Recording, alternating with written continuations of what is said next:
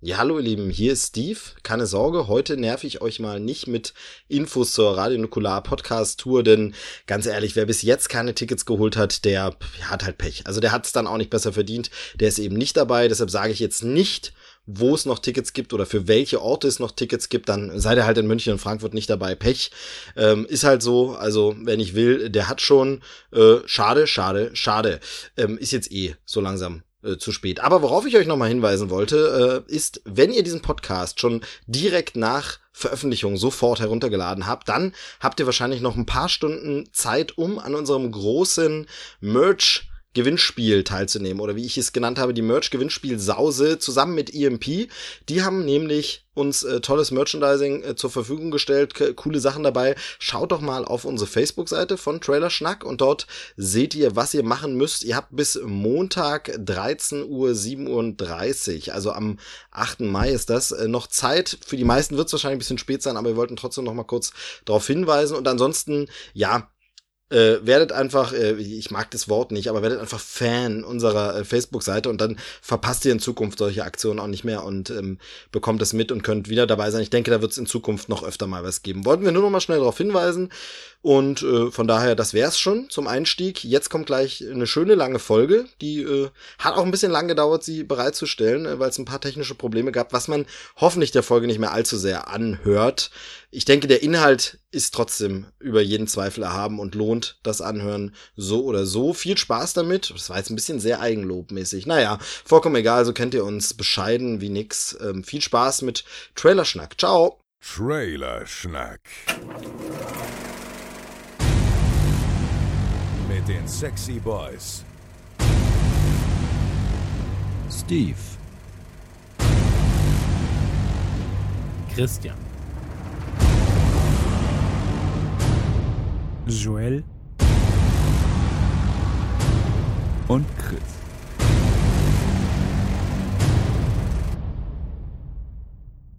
Hey du, lieber Zuhörer. Herzlich willkommen zu Trailerschnack Folge 28. Wir sind nicht ganz allein.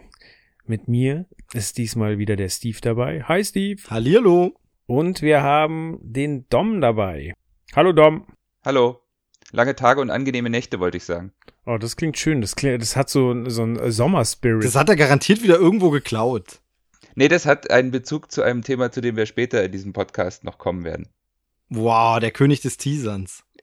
Sehr gut. Gefällt mir. Geht's euch gut, Jungs? Ja, doch. So einigermaßen. Also ich muss mit dir podcasten, aber ansonsten geht's mir. Nee, der war blöd. Der war auch naheliegend einfach. Nee, mir geht's sehr gut. Äh, ich ich habe einen, einen Film zweimal gesehen und bin total im Hype. Wollte ich euch auch gleich danach fragen. Ähm, ja, das finde ich eh eine ziemliche Frechheit. Du heulst mir immer die Ohren voll von wegen, ich komme nie ins Kino und jetzt warst du in einem Film zweimal. Was ist los, Steve? Ja, das ist also ich, ähm, also, ähm, oh Moment, ich, ich glaube, ich muss weg. Nee, äh, schwierig. Es war eine Pressevorführung und wenn dann natürlich die Holde Frau einen Film nochmal sehen will, den man selber sehr, sehr gut fand, dann geht man auch nochmal mit, zumal es sich doch zufällig begab, dass wir einen Babysitter hatten und ähm, naja, dann bin ich einfach nochmal mitgegangen. Ähm, aber ich habe jetzt immer noch nicht verraten, was es ist. Ja, dann verrat's doch mal. Vielleicht interessiert sie auch gar keinen. Ich kann es ja auch geheimnisvoll lassen. Nein, äh, Guardians of the Galaxy Volume 2 ähm, habe ich mir zweimal angeguckt und ich bin echt ein bisschen angehypt. Ich fand den echt super, super gut. Also äh, richtig toll. Jetzt kommt die Kardinalsfrage. ja, ich habe ihn auch gesehen. Äh, ich fand ihn auch sehr, sehr gut. Äh, die Kardinalsfrage ist jetzt natürlich besser als der erste Teil oder nicht? Schwierig, ich würde sagen, nicht besser, weil nicht mehr so frisch, nicht mehr so neu, halt nicht mehr ganz so innovativ, sondern eben äh, more of the same, also doch mal dasselbe, wobei das auch dem ein bisschen ungerecht oder nicht ganz gerecht wird, also nicht im langweiligen Sinne mehr desselben, sondern mehr von den coolen Sachen und noch mal ein bisschen ausgebaut. Also, nee, besser als der erste nicht, kann man so nicht sagen. Quasi dasselbe in Groot. Ja, hey, genau. Nee, also ein, eine würdige, schöne Fortsetzung, super. Also, Dom hat ihn gesehen, äh, Joel, hast du ihn gesehen? Ich habe ihn auch gesehen, ja. Und? Äh, ich würde deinen Ausführungen ähm, beistimmen, beipflichten. Ähm, ich habe wirklich drüber nachgedacht, weil ich weiß noch, als ich beim ersten Teil im Kino saß, da dachte ich mir so, oh fuck, so müsste Star Wars aussehen.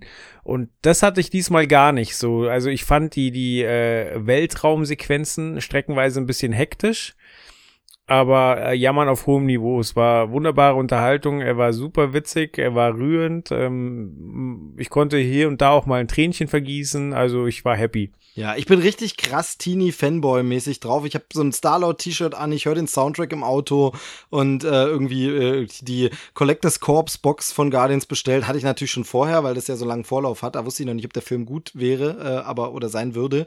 Aber äh, total im Fan-Himmel gerade irgendwie mega, mega angehypt. Super gutes Ding, freue mich schon auf die Blu-ray. Gibt's auch Kritikpunkte, ohne zu viel zu spoilern? Also was man kritisieren könnte, ist, der erste Film hat schon irgendwie ein bisschen mehr Drive. Also der hat ein klares Ziel, auf das er hinaussteuert, der hat einen klaren äh, Gegner, gegen den es geht und äh, quasi auch wie die zusammenfinden und so. Das ist halt so eine klassische, auch so eine Heiß-Story, wie sie da aus dem Knast rauskommen und so. Ähm, während dieser Film ist halt ein bisschen episodischer und plätschert äh, streckenweise ein bisschen vor sich hin, was ich jetzt nicht unbedingt schlimmer finde, aber ich finde, das wäre zumindest etwas, was man, äh, was man irgendwie kritisieren könnte. Der zieht eigentlich Ja, da so hast, du, hast du recht. Finde ich aber tatsächlich beim zweiten Gucken ist das dann auch gar nicht mehr so störend, weil man dann ja schon die Momente kennt alle und dann braucht man nicht mehr so diesen stringenten Faden, der ihn durchzieht. Aber du hast recht, beim ersten Gucken ist das so ein bisschen so, ja. Genau, aber ansonsten fand ich den, fand ich den großartig, vor allem eben auch die ganzen ähm, Cameos, Anspielungen und äh, also rundum einfach gelungen. Eine wirklich gelungene Fortsetzung. Ja. Ja, was steht denn als nächstes bei Marvel an? Ist es dann jetzt schon Tor? Das nächste müsste dann Tor sein. Mehr ist da. Also, äh, oder Spider-Man, oder? Spider-Man ist Spider-Man. Nee, stimmt, genau. Also da ist die Frage immer, zählt man Spider-Man mit dazu als Marvel-Film, der ja jetzt Marvel naja, Tony ja Stark und Iron Man ist genau. Tony Stark, Iron Man ist dabei, also der ist ja eindeutig. Ja, hast äh, recht. MCUs, okay, ja, klar, also. hast natürlich recht. Äh, wir haben es ja auch erst vor zwei Podcast-Folgen der großen Marvel-Ausgabe besprochen, was weiß ich davon. Nee, was ich, worauf ich jetzt nur noch im Kopf gleich war, ähm, ich habe den Überblick verloren, wann äh, Netflix jetzt die Sachen raushaut, denn da kommen ja die Defenders und das ist ja so ein, äh, das ist ja Marvel im TV, also das ist ja so das nächste Ding. Das kommt definitiv noch vor Tor, aber es müsste. Kam mir der Trailer auch heute raus. Das ist richtig werden wir uns auch demnächst mal vornehmen, aber wir hatten jetzt schon unsere, unsere Trailerliste beisammen und haben die ja sogar schon wegen was anderem heute nochmal über Bord geworfen und wollten jetzt nicht, nachdem die Defenders kamen, nochmal über Bord werfen, aber ihr könnt euch sicher sein, dass wir die Defenders auch demnächst äh, besprechen werden. Da gibt's ja aufgrund der, ich sag mal, ja, doch ähm, schlecht bis miserablen Umsetzung von Iron Fist dann auch Redebedarf, ob, ob ähm, Iron Fist da äh, quasi die Defenders sabotiert oder wie der Eindruck nach dem Trailer ist.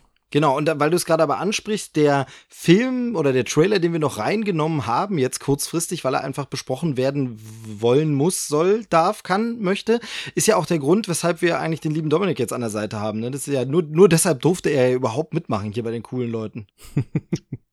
ja, wann, wann kommen die coolen Leute, von denen du da erzählst? ja, hm, okay. Naja, ich dachte, wir können mal ein bisschen auf den Putz hauen, aber egal. Ähm, aber dazu kommen wir später, oder? Fangen wir erstmal mit was anderem an. Ja, fangen wir an mit, äh, mit ähm, ach, äh, Reliktien aus der, aus der Urzeit. Damit meine ich die 2000er Jahre. Es geht um ein Remake von äh, Die Mumie oder ein, ein äh, Neustart des Franchise.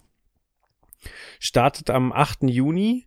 Statt Brandon Fraser ähm, wird äh, Nick Morton von Tom Cruise dargestellt. Und äh, Nick Morton ist Abenteurer, der in der Gegenwart lebt und äh, ja, mit einer, mit einer erwachten Mumie konfrontiert wird. Wie hat euch der Trailer gefallen? Fangen wir mit dir an, Dom. Genau, also da möchte ich zuerst mal äh, erwähnen, dass es ja eigentlich ein Remake von einem Remake jetzt inzwischen auch schon ist, weil der erste Film aus den 2000ern war ja auch schon ein Remake des Monsterklassikers mit Boris Karloff. Richtig. Ähm, und das jetzt ist quasi, wie du schon sagtest, ein, so eine Art Neustart.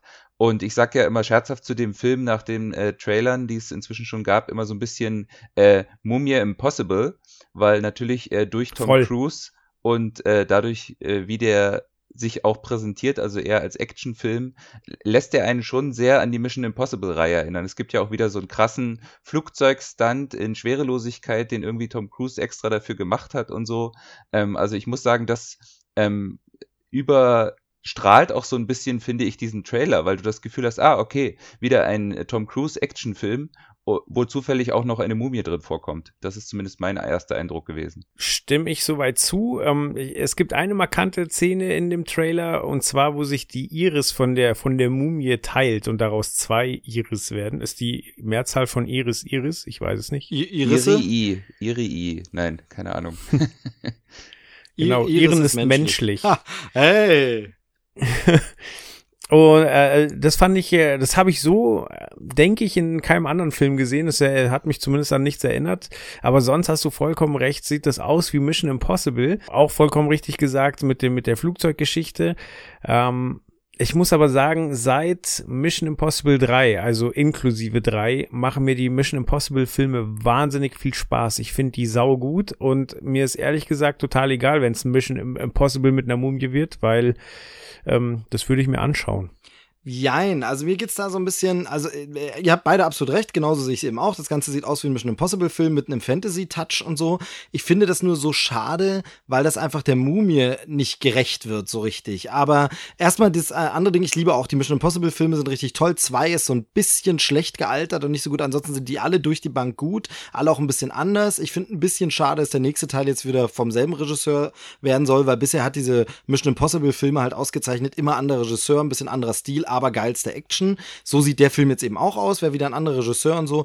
Aber, also deshalb freue ich mich da drauf. Sieht auch im Trailer klasse aus. Aber dieses Mumien-Ding rückt dermaßen in den Hintergrund, dass ich am Ende des Trailers auch schon wieder vergessen habe, ach stimmt ja, die Mumie ist ja jetzt eine Frau, ist ja jetzt jemand anderes, das ist ja Sophia Butella, die wir zuletzt in Star Trek Beyond gesehen haben, ähm, dass ich irgendwie das am Ende des Trailers schon wieder vergessen habe, dass es darum geht. Und das finde ich ein bisschen schade, weil dafür ist die Mumie als Franchise zu wertvoll, zu wichtig und soll ja jetzt eigentlich auch einen großen Weg bereiten. Und ich finde, du denkst die ganze Zeit nur an die krasse, coole Action und dann ist ein, zwei Mal irgendwie was Mysteriöses drin im Trailer. Das finde ich so ein bisschen, wird dem nicht gerecht. Das ist ein bisschen unfair.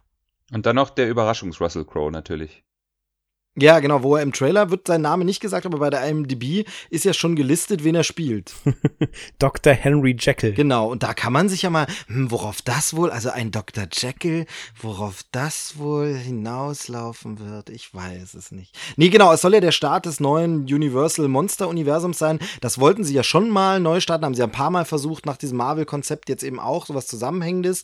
Bei Wolfman sind sie ja total baden gegangen, das war ja irgendwie ein Mega-Flop mit krassen Nachdrehs und der Film war auch so arschlangweilig, dass es einer der wenigen Filme ist, bei denen ich eingeschlafen bin. Und äh, dann haben sie es ja versucht mit diesem Dracula Untold, den habe ich auch noch nicht gesehen, aber da sollte es so irgendwie ein Start des Ganzen schon sein und versucht so ein Shared Universe, der ist aber auch gefloppt, sodass man jetzt das wieder hat fallen lassen und das jetzt bei dem neuen, neuen Neustart keine Rolle mehr spielt, aber eben diese Russell Crowe-Figur, die wird dann ihren eigenen Film bekommen und äh, äh, ich weiß jetzt gar nicht genau, was sind noch die anderen Monster, die dazugehören. Also Dracula gehört zu den Universals, ähm, äh, King Kong eigentlich ja auch, aber die machen sie daher, werden sie jetzt nicht verbinden mit, mit diesen Geschichten. Ansonsten die Mumie, was gibt's denn da noch? Aber King Kong hängt doch jetzt mit, mit äh, Godzilla zusammen, oder? Also rein French, äh, franchise-technisch hängen die doch in einem Universum. Genau, oder? das ja, man eben, schon, eben. Deshalb sage ich ja, deshalb werden sie da jetzt nicht das Mumien-Universum auch noch reinbringen. Das glaube ich nicht. Aber das sind ja eigentlich so diese Monster, die. Was hat denn Universal noch so an Monstern? Aber stimmt ja genau, Frankenstein. Den, den Unsichtbaren. Der, stimmt, genau, der Unsichtbare genau. von H.G. Wells äh, und ähm, ja Dracula natürlich, ne? Den Wolfman und ich glaube, das war's dann schon von den. Kla Ach, ähm, nee, genau, Jekyll und Hyde. Äh, ja, genau, diese ganzen klassischen Monster. Aber man kann ja dann auch immer noch irgendwelche anderen Monster noch irgendwo ausgraben. Keine Ahnung. Im wahrsten Wortsinn. Aber es ist ja auch noch nichts angekündigt, oder ist dieser Russell Crowe-Film schon angekündigt? Keine Ahnung, aber ich muss auch gestehen, dass ich von den Filmen, die du äh, erwähnt hast, die vor die Mumie äh, erschienen sind, nichts mitbekommen habe, aber so gar nichts. Ja, dieser Wolfman war doch irgendwie hier mit, mit Anthony Hopkins und Benicio del Toro oder so. Und der war halt mega untergegangen. Da gab's äh, echt, der war ein ganzes Jahr, glaube ich, fast, also ist jetzt so Halbwissen in Erinnerung, aber der war ein ganzes Jahr irgendwie verschoben worden und nochmal Nachdrehs und dann kam gar nicht mehr der Film raus, der es sein sollte und dann ist der auch katastrophal untergegangen. Und Dracula Untold lief, glaube ich, so nett, aber eben unter, unter Radar alles irgendwie. Von daher, naja, und jetzt hier, und ich muss ganz ehrlich sagen, das merkt man jetzt auch schon, wie man bei diesem Trailer sofort dazu kommt, eher um das ganze Universal Monster Universum zu reden, als über den Trailer selbst, weil außer der krassen Action und der Pupillenszene, da, die, die du schon angesprochen hast, irgendwie einem auch nicht so wirklich was hängen bleibt, oder? Geht euch das, also vielleicht ist jetzt auch nur mein Eindruck, aber ist euch jetzt noch irgendwas, wo man sagt, und dann war das geile Mysterium, ich weiß nicht, irgendwie. Fang du an. Also ich äh, muss ja sagen, das finde ich genau, das ist das Problem an dem Trailer. irgendwie die ganzen Szenen in dem Trailer hat man irgendwie schon mal gesehen. So irgendwelche äh, Zombie-Mumien, die unter Wasser schwimmen, das hat man schon in den Fluch der Karibik rein gesehen. Dieser äh, Sandsturm, das hat man sowohl in den Mission Impossible Filmen schon mal gesehen, als auch in dem Mumie-Film mit Brandon Fraser. Ähm, also irgendwie ist da nichts in dem Trailer gewesen, wo ich mir gesagt habe, oh toll, das ist ja mal was ganz was Neues. Und es sah aus wie so ein Best-of der Action aus Actionfilmen der letzten 10, 15 Jahre. Ich musste halt sehr lachen, als du vorhin gesagt hast, der Trailer wird dem Franchise nicht gerecht, weil wenn es darum geht, dem Franchise nicht gerecht zu werden, dann müssen wir auch ganz kurz über den Scorpion King reden. okay, ja. Gut, der schlechte CGI Scorpion King erstmal in, welchem ist er auch vorgekommen? Mumie 2 war es, glaube ich, ne? Mhm. Zuerst, bevor er seinen eigenen Film Ja, da ist er zuerst aufgetaucht, genau, und dann hat er seinen, seinen eigenen Film und bekommen. Drei eigene, ähm, gibt es nicht sogar drei Teile Scorpion King? Ich glaube, ja, ich glaube, so. ja. Jedes aber Mal nur ein, ein anderer Darsteller. Genau. Ja, auf jeden Fall. Ähm, ja, immer, also einfach mal bei YouTube nach äh, Scorpion King Special Effects gucken, ist immer für einen Lacher gut. Ja, furchtbar, ne? Vor allem zu einer Zeit, wo die Effekte eigentlich hätten auch schon besser sein müssen theoretisch. Also glaube ich, das war so ein bisschen Anfang der 2000er müsste es gewesen sein. Weiß ich nicht mehr so genau, aber wie, wie steht ihr generell zu der Brandon Fraser Mumie Franchise Geschichte? War ja damals mega erfolgreich. Ich weiß, das war der absolute Oberhype. Das fand jeder von den äh, Mitschülern und Bekannten fand ihn großartig, klasse und manche fanden ihn gruselig. Ich fand ihn immer nur ein Lacher. Dann wurde es ein bisschen gehandelt als der neue Indiana Jones, weil es ja so in diese Richtung ging. bisschen, wie fandet ihr den? Ja, also wie du gerade schon sagst, ich glaube, der, der hatte einfach wahnsinnig gutes Timing, weil es war halt äh, weit und breit kein Indiana Jones mehr in Sicht. Ich glaube, Laura Croft war auch noch nicht so das Thema, also zumindest im Filmbereich. Und ähm, es war halt immer so der, der trashige Cousin von Indiana Jones. So, also man wusste, okay, da ist jetzt wirklich gar nichts realistisch, aber es war, es war halt ähm, ein, ein Schatzgräber mit einem Augenzwinkern. Es war, war ein großes Spektakel und äh, damals waren die, die Special Effects halt auch noch beeindruckend. Also jetzt ernst gemeint, so die Mumie, die dann die, den äh, Kiefer runterreißt und äh, die Gesichter im Sand und so und die Tausenden von Käfer, das hat halt damals schon Eindruck gemacht. Und es ist ähm, schon noch ein Zugpferd von Universal. Also in den Universal Studios gibt's auch immer noch einen Mumien-Fuhrpark. Und äh, ist gut besucht. Also das ist halt noch eine klassische Achterbahn, nicht so, was sie jetzt machen äh, mit, mit 3D-Brille und, und ähm, Screens überall, sondern da wird noch klassisch äh, wirklich ein, ein Hügel hochgejagt und dann auch wieder runter. Dom, das wäre jetzt dein Part zu, zur Mumie. Wie findest du die alten Teile? Ja, also ich wollte auch sagen, das äh, ist halt quasi eine Mischung von Filmen, die genau zur richtigen Zeit gekommen ist, weil, äh, wie du schon sagtest, äh, Joel, da war es damals noch so, dass man von den äh, Effekten noch geflasht war. Dann gab es eben lange nicht mehr solche Abenteuerfilme im Indiana Jones-Stil. Und darf man natürlich auch nicht vergessen, äh, das hatte natürlich auch einen zwischen in der Versenkung verschwundenen Schauspieler, der damals aber noch als der große neue Superstar gehandelt wurde, nämlich Brandon Fraser in der Hauptrolle. Ist der komplett in der Versenkung verschwunden? Also er ist ein bisschen jetzt weniger und so, aber so komplett Weiß ich gar nicht. Er war bei Scrubs noch mit dabei. Er hatte noch ein paar so Das wollte ich gerade sagen, aber das ist halt auch schon 100.000 Jahre her mit mhm. Scrubs und das ist das letzte Mal, dass er mir aufgefallen wäre. Und so hat er noch äh, eine, eine ähm, Komödie mit Liz Hurley, so von wegen irgendwas mit Teuflisch. Teuflisch, Teuflisch schießt glaube ich, sogar einfach nur. Der war sogar ganz witzig, das stimmt.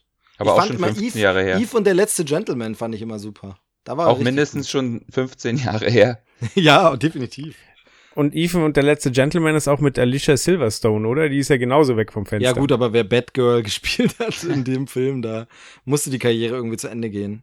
Das ist wohl wahr. Aber gut, wir Wobei George Clooney hat's auch überlebt. Ja, das stimmt. Aber er war nicht Batgirl, er war nur Nippel-Batman. Aber naja. Aber ich fand jedenfalls diese Mumie-Filme, es so, sollte immer so ein bisschen Indiana Jones sein, aber es war mir zu albern. Also, wo dann einmal, ich erinnere mich irgendwie nur noch so dunkel dran, ich habe die auch nicht oft gesehen, weil ich die eben nicht so toll fand, die Filme, ähm, wo dann irgendwie in so einer Bibliothek alle Regale umkippen und das wirklich so eine reine Slapstick-Szene war, die auch gar nichts mit dieser ganzen Mumie-Storyline zu tun hat und ah, das hat mir irgendwie gar nicht gefallen. Das war so ein bisschen dieser Vibe, den man dann später eben bei Indiana Jones 4 leider auch hatte, wo ich sage, das ist jetzt echt nicht mehr das Abenteuerding, was ich, was ich haben will.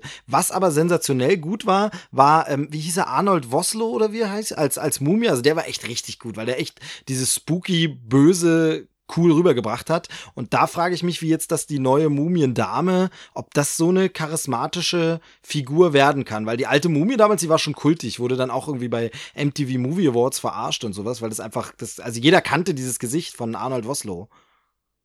Ja, ist halt immer gefährlich, einen Bösewicht dann äh, durch eine Frau auszutauschen. Das meine ich jetzt äh, gar nicht böse, aber ich erinnere zum Beispiel an, äh, wie heißt er, Patrick Stewart? Nee, nicht Patrick Stewart, wie hieß er denn? Ähm, irgendwas mit Patrick, der, der den T1000 gespielt hat. Äh, Robert Jason- Patrick. Robert Patrick. Robert Patrick, genau. Ähm, der hat das so wahnsinnig gut gemacht. So, der, der war zwar ein dünner, dünner Hampel und halt ein starker Kontrast zu, zu Arnold Schwarzenegger, aber all- wie der, wie der sich bewegt Ja, hat, die wie die Laufbewegung, Mimik war, was der Rennen. konnte, genau die Laufbewegung. Und das haben sie halt dann in Teil äh, 3 war es, glaube ich, durch ähm, Christina Loken hieß sie, glaube ich, Ja.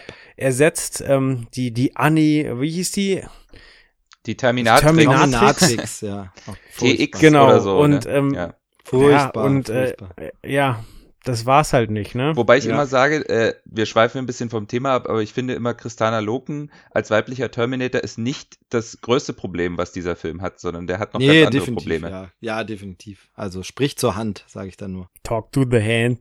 Zu Sophia Botella wollte ich noch sagen, ich kann mir das schon so sehr gut vorstellen, dass sie das cool spielt, weil ich fand, sowohl in Kingsman, wo sie mitgespielt hat, äh, als auch bei Star Trek Beyond, hat sie in den Szenen, in denen sie war, schon den anderen so ein bisschen die Show gestohlen, fand ich. Also ich finde die schon ziemlich cool als Schauspielerin, muss ich sagen.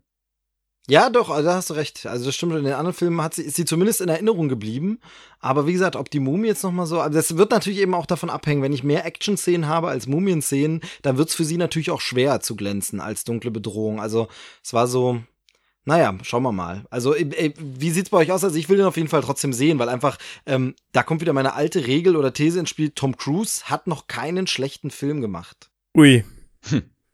Du hast aber Cocktail schon gesehen. Ja, komm, das, also das ist lange her. Da würde ich mich sogar auf die Diskussion nochmal einlassen. Dann sagen wir, Tom Cruise hat in den letzten 20 Jahren keinen schlechten Film gemacht. Ich gehe jetzt nicht auf iMovie Database, um das zu kontrollieren. Ähm, ich weiß, also wie, wie lang ist der Mission Impossible 2 her? Weil über den möchte ich gerne ein bisschen abrenten, weil da waren die Erwartungen im Vorfeld so hoch, weil, weil John Woo gerade einen richtigen Hype hatte. Stimmt, ja. Weil der hatte halt krasse, krasse äh, asiatische Filme gemacht und ist halt dann mit Face Off mit äh, John Travolta und Nicolas Cage nach Hollywood gekommen. Und Face Off war halt wahnsinnig cool. Und als nächstes hat er dann, glaube ich, schon ähm, Mission Impossible gemacht und oh, im Vorfeld halt äh, Soundtrack von Metallica und krasses Video und boah, war der Film scheiße. Tom Cruise mit langen Haaren und, Mm, und ich finde, der ist, der war in seiner Zeit ganz cool. Soundtrack, wie du schon sagst, super gut. Auch alle anderen Bands und alle Songs, also geniales äh, Ding, was immer ja. noch heute bei mir oft, oft läuft. Sehr, sehr gut. Aber der Film war in seiner Zeit okay. Der ist halt sehr, hat sich halt unglaublich auf die Zeit festgelegt und ist deshalb mega schlecht gealtert und sieht heute blöd aus und kommt heute doof rüber. Hat aber immer noch ein paar Action-Set-Pieces, bei denen man sagen muss, wow, das ist schon echt ordentlich und kann sich sehen lassen. Also Sachen, die man vielleicht auch kitschig oder blöd finden kann, aber allein das, äh, sag ich mal, Autoballett äh, ist schon gar nicht mal so übel. Das muss man erstmal so inszenieren. Ähm, dann ist so die klassische Tauben fliegen in Zeitlupe weg und wir fangen die Pistolen noch mal so auf äh, Szenerie. Ich mag das manchmal. Also der Film ist jetzt wirklich der schwächste Mission Impossible, aber den kann man als Guilty Pleasure schon gucken. Der ist schon okay. Also so schlimm finde ich ihn dann nicht. Okay, also ich hasse ihn aufrichtig. Okay, Allein, oh, dass man oh. mit, flach, äh, mit dem flachen Fuß gegen die Pistole tritt und sie fliegt gerade nach oben, so dass man in der Drehung damit schießen kann. So, Was? das tut mir einfach weh. So. Und äh, und also nee, ich hab wirklich den Film habe ich gefressen. So, ich äh, ich habe äh, jahrelang Mission Impossible 3 nicht geguckt, weil ich gesagt habe, diesen Dreck schaue ich mir nicht weiter an. Und äh, man musste mich wirklich lange überzeugen und der dr dritte Teil hat mich dann weggeblasen. Das war ja, glaube ich, auch J.J. Abrams Ja, Regie. ja. Und ähm, ein super Bösewicht, ähm, coole Gadgets, coole, äh, cooles Teamgefüge, ähm, cool inszeniert, all das, was Teil 2 nicht hat. Aber äh, ja, ich respektiere, dass du sagst, er ist schlecht gealtert. Ähm, aber der war von Anfang an scheiße. Nee, weil damals mochte ich den total, aber wie, ich meine, wie alt war ich da? Da war ich 19 oder so oder 20, da fand man das cool und fand den einfach super. Eins ist aber übrigens immer noch saugut. Habe ich vor einer Weile mal wieder gesehen, wo im Fernsehen lief, äh, lief gleich hängen geblieben. Ja, immer noch sauguter Thriller, aber einfach was ganz anderes. Aber es ist Brian De Palma, äh, Spannung pur, brillant gemacht. Also ähm, eins äh, ist da wirklich erhaben über diesen Zweifel, den zwei da geweckt hat. Also eins, drei, vier und fünf sind super, wobei mein Lieblingsteil tatsächlich vier ist. Äh, eins ist mit John Voight auch, Richtig, oder? Dem genau. Vater von Ja. Angelina Jolie. Genau, Übrigens genau. interessanter, Ja. interessanter Fakt, John Voight war damals bei Mission Impossible 1 nur vier Jahre älter als Tom Cruise jetzt ist.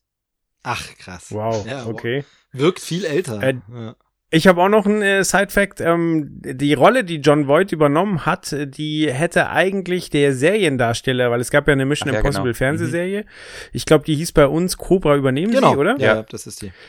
Genau, und äh, der Seriendarsteller hätte eigentlich die Rolle spielen sollen, hat sich aber geweigert, weil es ja da einen Plot-Twist gibt, mit dem man nicht Genau, einverstanden ja, war. ja, das ist wirklich so, wo ich so ein bisschen finde, schade für ihn, wäre natürlich cool gewesen und ich finde gerade diesen Plot-Twist, jetzt haben wir ihn ein bisschen angedeutet, aber wir spoilern ihn mal nicht komplett, gerade der hätte es ja dann cool gemacht, wenn er es gespielt hätte, aber naja, so ist es halt, ich sag mal, Pierre Brice wollte ja auch nie eine Rolle übernehmen bei Shoot is Manitou, weil er fand, das macht sich über Winnetou so lustig und wird das ganze Erbe mit Füßen treten, wo ich einfach sage, nee, er hat es halt nicht verstanden, weil das einfach mal eine Verbeugung vor diesen alten Winnetou-Filmen ist und so ähnlich ist es da bei Mission Impossible dann eben auch, also äh, ein bisschen schade, wenn die Leute da so engstirnig sind und dann der Meinung sind, äh, nee, also da mache ich dann nicht mehr mit. Übrigens sehr bezeichnend, dass wir über den Trailer von Mumia reden wollten, jetzt sind wir total bei Mission Impossible. Ja, aber das sagt Ja, aber alles. das macht Trailer stark auch ein bisschen aus, dass man äh, einen Trailer als Vorwand nimmt, über, um über Themen zu reden, die einem am Herzen liegen. ja, nee, aber es ist halt so, also genau das ist ja das, was Dom gerade meint, dass es, es ist einfach ein Mission Impossible Film mit einer Mumie. Das ist einfach so krass, ne? Man landet bei der Mission Impossible Reihe zwangsläufig. Wir hätten ja auch über jeden anderen Tom Cruise Film reden können, aber man landet zwangsläufig bei der Mission Impossible Reihe, weil es wirklich so aussieht, komplett. Krass. Ob das ein Erfolg wird? Ich glaube es ja irgendwie nicht. Naja, also in, in, äh, es ist halt die Frage. Eine Zeit lang war es ja so, dass Tom Cruise irgendwie nicht mehr wirklich gezogen hat im Kino, aber seit er diese Renaissance mit Mission Impossible hat, vielleicht ja wieder doch. Andererseits hast, Mhm. hast du dann wieder so Filme wie Oblivion gehabt, der ja großartig ist, aber der war ja auch eigentlich ein ziemlicher Flop, trotz Tom Cruise. Also Habe ich tatsächlich auch nicht gesehen. Da haben wir ein gutes Beispiel. Oh, super Film, fantastischer Film. Genauso hier äh, Live, Die, Repeat, hier Edge of Tomorrow. Ähm, ist ja auch so ein Ding, der ist ja auch leider ein bisschen untergegangen, wobei Aber der den auch schlecht hat- vermarktet wurde. Ich wollte gerade sagen, den hat das Marketing total kaputt gemacht. Inzwischen hat er ja wirklich schon Kultstatus als Science-Fiction-Film. Okay. Also deshalb jedenfalls Mumie, also es ist halt ein Tom Cruise-Film. Im Zweifel immer erstmal für Tom Cruise. Ich mag ja zum Beispiel auch Night and Day, der, der wirklich total verrissen wurde. Ich finde es eine schöne Komödie, der Spaß macht und äh, einfach zwei überzeugende Hauptdarsteller hat, wo die Chemie wirklich gut funktioniert. Und das, also, ich, wie gesagt, ich bleib bei der These, er hat einfach noch keinen wirklichen Scheißfilm gemacht. Also streiten wir uns jetzt über Mission Impossible 2, aber ansonsten ist echt schwer zu sagen. Und ich finde halt auch immer, er wird halt so gern gebasht. Also es ist wirklich in meinem Umfeld immer wieder, wenn man hat so Kollegen und erwähnt das in der Mittagspause mal, mal Tom Cruise, kommt so schnell immer dieses, äh, blöde Tom Cruise, geh mir weg, gucke ich gar nicht. Das ist so, das ist so einfach und schnell immer, wo ich dann immer, wenn man dann mal fragt, aber warum? Wo hat er denn mal schlecht geschauspielert? Gibt es natürlich nie ein konkretes Gegenbeispiel, weil er spielt einfach unglaublich gut. Also er ist einfach ein verdammt guter Schauspieler. Ja, aber da holen die Leute immer die Scientology-Keule raus. So, äh, das kann man nicht unterstützen. Ja, aber Filme mit John Travolta gucken sie auch. Oder Erstens das oder Will Smith ist ja auch nicht eindeutig, wie es da läuft. Ja, so, oder da du kannst es noch weiter keinen. drehen, wenn wir von Scientology weggehen. Komischerweise bei irgendwelchen erzkatholischen Leuten, da ist es dann nicht schlimm. Also, äh, das finde ich immer so ein bisschen, dann, wenn, wenn dich die Religion so stört von den Leuten, dann musst du bei irgendwelchen fanatischen Katholiken aber auch sagen, das gucke ich nicht mehr. Ähm, und das machen sie dann komischerweise nicht oder da interessiert es dann niemanden. Das ist immer so ein bisschen willkürlich. Aber genau, ja, du hast recht, natürlich wird die Keule immer schnell geschwungen. Mir fällt jetzt kein erzkatholischer Schauspieler ein. Naja, Gibson vielleicht, aber der ist ja wegen anderer Dinge auch in Ungnade gefallen. Übrigens noch ganz kurz, äh, bei Tom Cruise fällt mir noch ein, Jack Reacher 2 war auch relativ schwach, aber das lag auch nicht an Tom Cruise. Okay. Ja, Das den war habe ich eine ziemlich gesehen. schwache Story, also. Ja. Aber Der Einser, war, der Einser war nett. Der, den Einser fand ich tatsächlich ziemlich gut, ähm, aber der zweite hat halt eine relativ schwache Story und ja, kann man sich zwar angucken, aber es ist jetzt nicht unbedingt empfehlenswert, finde ich. Naja, ich bin großer Okay. Tom Cruise-Fan, wäre das auch mal wieder festgehalten. Was man sich auch al- angucken kann, ist äh, die neue Staffel House of Cards, Staffel 5.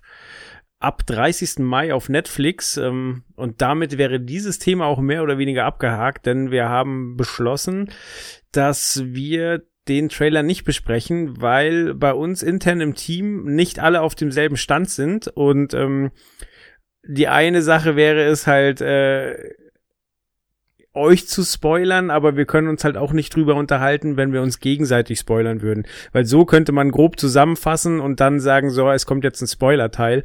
Aber es ist halt nicht gegeben, wenn wir nicht alle auf demselben Stand sind. Ähm, dass wir uns nicht gegenseitig äh, spoilern und dann können wir halt zu dem Thema nicht viel sagen. Aber wie gesagt, äh, House of Cards äh, Trailer ist draußen, Staffel 5 startet ab 30. Mai.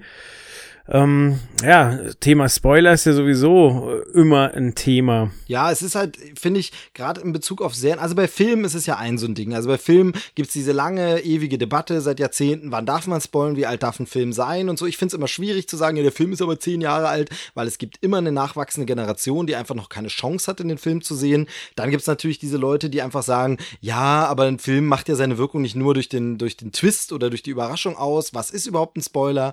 Manche Leute werden reagieren reagieren dann ein bisschen über und jede Inhaltszusammenfassung ist schon sofort ein Spoiler. Andere äh, nennen einfach alles oder klassisches Beispiel Planet der Affen, das alte Original der 70er, da wird einfach auf dem Poster schon gespoilert, total und es juckt keinen, äh, ist trotzdem ein Klassiker. Ist alles schwierig bei Filmen. Ich finde aber viel entscheidender oder schwieriger oder trauriger ist eigentlich wirklich beim Thema Serien, weil Serien früher sowas waren, man hat diese Folge jede Woche geguckt und du hast dich mit Freunden oder Kollegen unterhalten, hast du gestern gesehen? Nee, habe ich noch aufgenommen, muss ich noch gucken. Dann konnte man sich aber so in etwa auf demselben Level bewegen und konnte sich unterhalten. Aber jetzt ist es wirklich so, der eine ist in Staffel 1, der andere in Staffel 4, der nächste ist in Staffel 3 und du kannst über gar nichts mehr reden und dieser Austausch ist so ein bisschen schade. Das ist so, das so, also bei einem einzelnen Film mag das verkraftbar sein, weil dann ist man andere Filme, hat man gemeinsam gesehen, aber bei so Serien fehlt mir so ein bisschen dieses Gruppengefühl durch diese dauernde Spoilergefahr. Aber das äh, hat ja fast zwei Ursachen. Zum einen ähm, war, war es früher viel häufiger so, dass ähm, Serien quasi in einer Episode abgeschlossen waren. So, man konnte, man kannte zwar die Darsteller und deren Charaktere, aber äh, man konnte sich halt 40 Minuten Folge angucken und konnte am nächsten Tag im Schulhof drüber reden, weil wenn beides gesehen hatten, konnte man einfach die komplette Story abhandeln. Und heute ist es ja viel häufiger so, dass ähm, eine Geschichte quasi über eine Staffel erzählt wird und nicht über eine Episode. Ja, ja das, das sogenannte horizontale Erzählen, dieses durchgehende, das gab es früher auch schon ein bisschen, aber nicht so viel, du hast recht. Ja, aber nehmen wir jetzt zum Beispiel mal Akte X so. Da gab es schon einen Plot pro Staffel, aber es gab ganz viele Filler-Folgen, die halt äh, nichts mit dem Hauptplot zu tun genau, hatten. Genau, Monster of the Week sozusagen. Ganz genau. Andererseits hattest du sowas wie Twin Peaks, was natürlich schon von vornherein eine durchgehende Story erzählt hat und noch früher war als Akte X. Aber das war totale Seltenheit eigentlich, oder? Also ja, außer Soaps gab es ja wirklich fast nichts, was eine durchgehend erzählte. Also Miniserien noch. Da hattest du diese Miniserien Shogun oder sowas, wo es dann irgendwie mal drei, vier Teile waren. Aber ansonsten war außer Soaps eigentlich nie was durcherzählt. Genau, und dann war das andere Thema halt, dass es feste Sendezeiten gab und man entweder halt regelmäßig eingeschaltet hat oder halt Serien konsumiert hat, wo es egal war, wo du halt, äh, ah, es kommt gerade, jetzt gucke ich mal. Keine Ahnung, wie ein Tatort. Das ist auch immer, es kommt zum festen Zeitpunkt und du kannst es regelmäßig gucken, aber es ist vollkommen okay, wenn du nur einen guckst, kannst du trotzdem mitreden das hat sich halt durch Streaming komplett verändert. Ja, so. natürlich. Also, die, du, die Zeit entwickelt sich auch weiter und alles wird anders. Aber ich finde es halt trotzdem irgendwie so ein bisschen schade, weil so ein bisschen dieser, in, in den USA nennt man das immer Watercooler Talk, also wenn sie einfach da am Wasserspender in der Frühstückspause sich unterhalten oder was, das, das ist halt dadurch einfach nicht mehr möglich. Und das finde ich schon ein bisschen schade. Natürlich kann man jetzt irgendwie sich im Internet irgendwelche Foren suchen und geht dann genau in den äh, Foren-Thread, wo nur über die Staffel geredet wird, in der man auch ist. Aber es ist halt so ein bisschen schade, dass wie oft einfach so Mittagspausengespräche wirklich sterben nach, ah, nicht weiterreden, ich bin noch nicht so weit und dann ist das Thema beendet. Das ist schon irgendwie, irgendwie schade. Andererseits ist es halt so, dass ähm, du äh, als äh, Konsument quasi mehr Druck verspürst, etwas nachzuholen, so weil du willst ja mitreden. So, und äh, du hast ja die Möglichkeit, alles relativ zeitnah nachzuholen. Also wenn es jetzt nicht irgendwie sieben Staffeln sind. So, wenn du sagst, okay, ähm, keine Ahnung, Game of Thrones, die neue Staffel ist draußen, dann, dann hast du ja selbst den Ehrgeiz, das möglichst schnell abzuschließen, damit, damit du eben nicht gespoilert wirst und damit du in der Arbeit mitreden kannst. Und das ist natürlich das, was äh, Streamingdienste wie, wie äh, Maxdome, Netflix, ähm, Amazon äh, ja auch erreichen wollen. Quasi, dass du das Abo abschließt, um, um mitreden zu können. Ja, klar. Und das also, ist ja ich finde, das Problem ist nur, es nimmt ja schon überhand. Also ich meine, äh, Chris hatte das ja erzählt, dass er dann bei bestimmten Serien, Staffelfolgen morgens sich einen Wecker gestellt hat und einfach früher aufsteht, um vor der Arbeit noch die Folge zu gucken, um dann nicht gespoilert zu werden. Und ich finde, das ist ja dann irgendwann auch ein bisschen too much. Also es soll ja, es soll ja irgendwo auch noch Spaß machen, die Serie zu gucken und nicht in diesen Zwang, ich muss es jetzt weggeguckt haben, nur damit mich keiner spoilern kann. Das finde ich halt so. Also klar, ein bisschen Druck ist ja gut und es war aber früher ja eben auch so, du musstest dann eben am Sonntagabend einschalten, wenn die Folge kam oder so. Aber das ist jetzt halt, du hast ja manchmal wirklich auch legal gar keine Chance mehr, die Sache innerhalb der ersten 24 Stunden zu gucken. Schon gar nicht, wenn du ein normales Erwachsenenleben mit Kind und Beruf führst. Und dann hast du gar keine Chance, außer gespoilt zu werden. Also. Ja, aber generell auch ähm, die Art und Weise, wie man denn von etwas erzählt, was jemand anders noch nicht gesehen hat. Ich meine, das haben wir doch früher auf dem Schulhof auch gemacht. So, du warst äh, in, in, irgendeinem Kinofilm und äh, du wolltest deinem besten Freund davon erzählen, wie cool das war. Da hast du es doch auch geschafft, deine Begeisterung zu vermitteln, ohne für ihn das komplette Erlebnis ähm, kaputt zu machen. Meist. Also es gab auch diese Fälle, auch so von Freunden und so, die wollten dann immer, dass man die ganze, wo man wirklich, aber das war eher wirklich noch als Kinder die ganze Geschichte nacherzählt hat. Aber das war auch mehr wirklich eine Zeit, wo, wenn der Film im Kino lief oder man den nicht mehr irgendwie anders sehen konnte, dann dann war sowieso zwei Jahre gesperrt, bis er irgendwann im Fernsehen lief. Das heißt, du konntest ihm die ganze Geschichte erzählen, bis er dann verfügbar war. Also heute sind die Filme ja auch super schnell verfügbar einfach. Also wenn mir heute jemand eine neue Handlung erzählt, dann kann ich in einem halben Jahr spätestens den Film on demand gucken. Damals hat es zwei Jahre gedauert, bis der Film im Fernsehen kam. Von daher, wenn mir derjenige das erzählt hat, habe ich bis dahin eh wieder vergessen. Aber ich weiß schon, was du meinst. Es gibt halt diese Kultur. Es gibt aber auch Leute, die stört's halt nicht mit den Spoilern. Da frage ich mich dann manchmal auch so ein bisschen, bin ich zu empfindlich, was Spoiler angeht? Ja, das ist halt auch so eine Sache, dass jeder da ein anderes Empfinden hat. Aber weil du gerade gesagt hast, äh, dann hat man äh, halt erzählt, weil es hat eh zwei Jahre gedauert, bis derjenige es sehen konnte. Da haben wir jetzt was ähnliches mit dem nächsten Trailer, den wir besprechen. Denn äh, Sense8 startete ursprünglich am 5. Juni 2015 weltweit. Das heißt, wir haben jetzt fast zwei Jahre gewartet, bis es endlich weitergeht. Wir wurden schon ein bisschen angeteased durch das Weihnachtsspezial, Spezial, was rausgekommen ist was äh, mich auch jedes Mal bei Netflix wahnsinnig irritiert, weil immer wenn ich irgendwie über, über Sense8 rutsche, äh, wird da angezeigt zwei Staffeln und ich so, was, es gibt was Neues und dann ist aber die zweite Staffel eben nur dieses eine Weihnachtsspezial. Und ähm, ja, da, da üben wir doch gleich mal zu erzählen, ohne zu spoilern. Genau, weil ich habe es nämlich noch nicht gesehen. Ich habe noch nichts davon gesehen. Ich kenne es vom Namen. Ich habe gehört, dass ein paar Leute es cool fanden. Ich weiß, wer dahinter steckt, aber ich weiß sonst wirklich null. Null über den Inhalt, gar nichts. Äh, jetzt mach's mir mal schmackhaft, ohne zu spoilen. Dom, kennst du das eigentlich? Also ich hatte tatsächlich die erste Staffel so ungefähr zur Hälfte gesehen. Ähm, Fand es auch eigentlich gut, aber ähm, so ähnlich wie bei House of Cards, wo ich auch äh, drei Folgen der ersten Staffel gesehen habe, war das wieder so eine sehr gute Serie, die wieder, die wieder von anderen, noch neueren teilweise noch besseren Serien verdrängt wurde, so dass ich nie dazu gekommen bin, tatsächlich die erste Staffel zu Ende zu gucken. Und jetzt wahrscheinlich einfach nochmal von vorne anfangen würde, vielleicht, wenn die zweite Staffel jetzt rauskommt.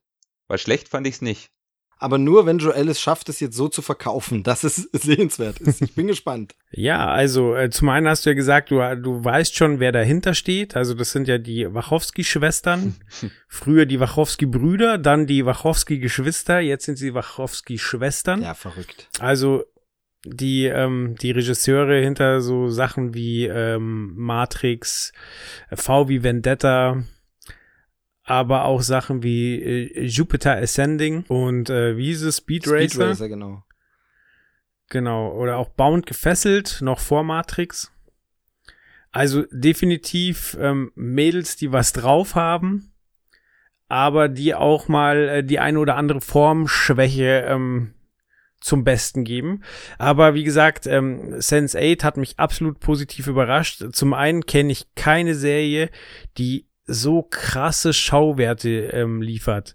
Weil, jetzt mal kurz, kurz die Handlung zusammengefasst, es geht darum, dass ähm, acht verschiedene Charaktere, die über die Welt verteilt sind und verschiedene Nationen angehören, ähm, irgendwie miteinander verbunden sind.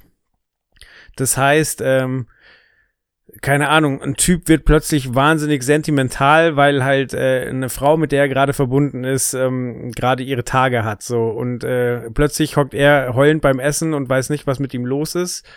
Oder jemand, äh, der eigentlich aus Afrika kommt, kann plötzlich Koreanisch sprechen, weil eben äh, die Koreanerin, mit der er verbunden ist, natürlich Koreanisch reden kann. Und äh, das Krasse ist halt, dass das alles an Originalschauplätzen gedreht ist. Das heißt, äh, es wurde gedreht in Berlin, weil der Charakter Wolfgang kommt aus Berlin. Es wurde in, in Afrika gedreht, weil der, einer der coolsten Charaktere, Van Damme, kommt eben aus Afrika. Es wurde in Korea gedreht, in Chicago. Und äh, es ist einfach es sieht wahnsinnig aufwendig aus, das sind wahnsinnig tolle Bilder, wenn du dann Sonnenaufgang in Indien siehst und ähm, ja, damit spielt die Serie halt, äh, dass also es wahnsinnig krasse Schauwerte gibt und dass halt völlig unterschiedliche Charaktere mit völlig verschiedenem Hintergrund ähm, lernen müssen, äh, damit umzugehen, dass jetzt auch andere da sind. Das gibt halt ganz, ganz süße Szenen, wie zum Beispiel die Inderin, die halt in Berlin das erste Mal Schnee sieht, weil es halt in Indien nicht schneit.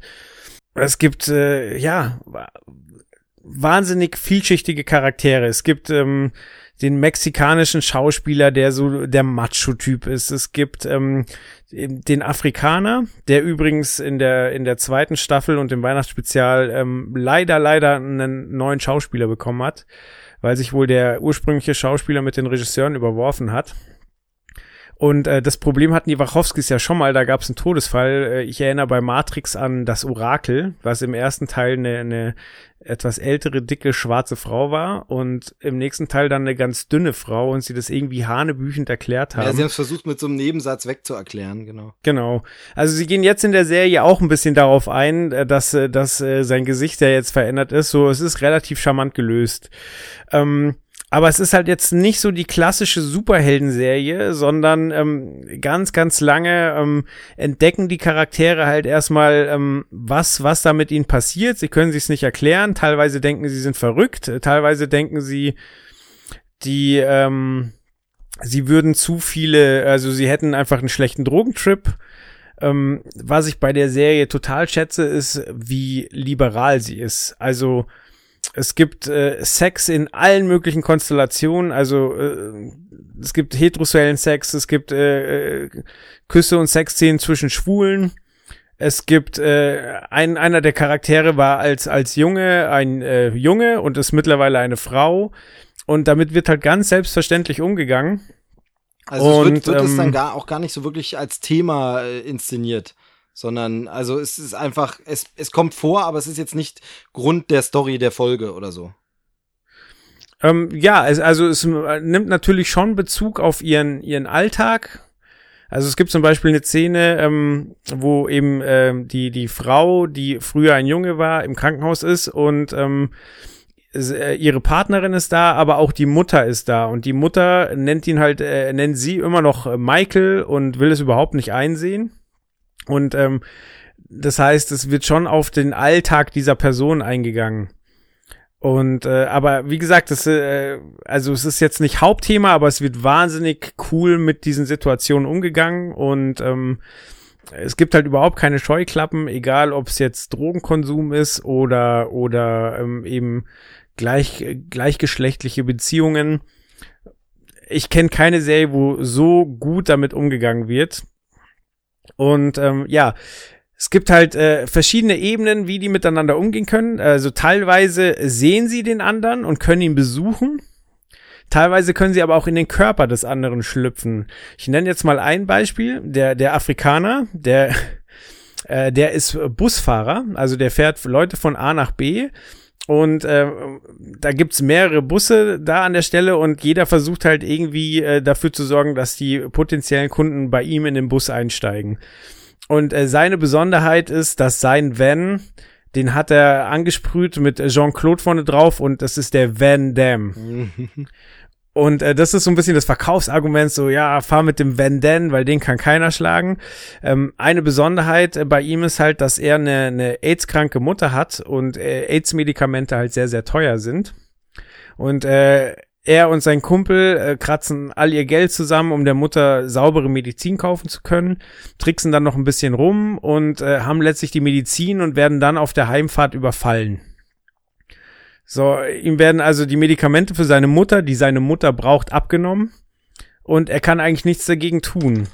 Und äh, in dem Moment taucht dann die Koreanerin auf, die äh, eigentlich aus reichem Hause kommt, aber halt eine, eine Kampfkunstausbildung hat und äh, ist dann quasi in seinem Körper und holt die Medikamente auf spektakuläre Art und Weise zurück. Und wie gesagt, ist inszeniert von den Wachowskis. Das heißt, äh, da kriegt man keine Iron Fist-mäßige Schlägerei, sondern sondern äh, kriegt wirklich gut inszenierte Kämpfe oder keine Ahnung, jemand wird ausgesperrt so und der Deutsche, der Wolfgang ist halt ein, äh, ein Trickbetrüger und Dieb, der der hat halt das Schloss in ein paar Sekunden geknackt.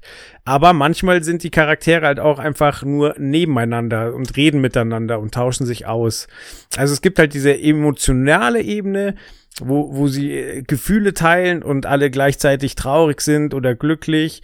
Und es gibt halt äh, den Austausch, wo sie sich gegenseitig kennenlernen und, und besser mit äh, dem, was mit ihnen passiert, umgehen können.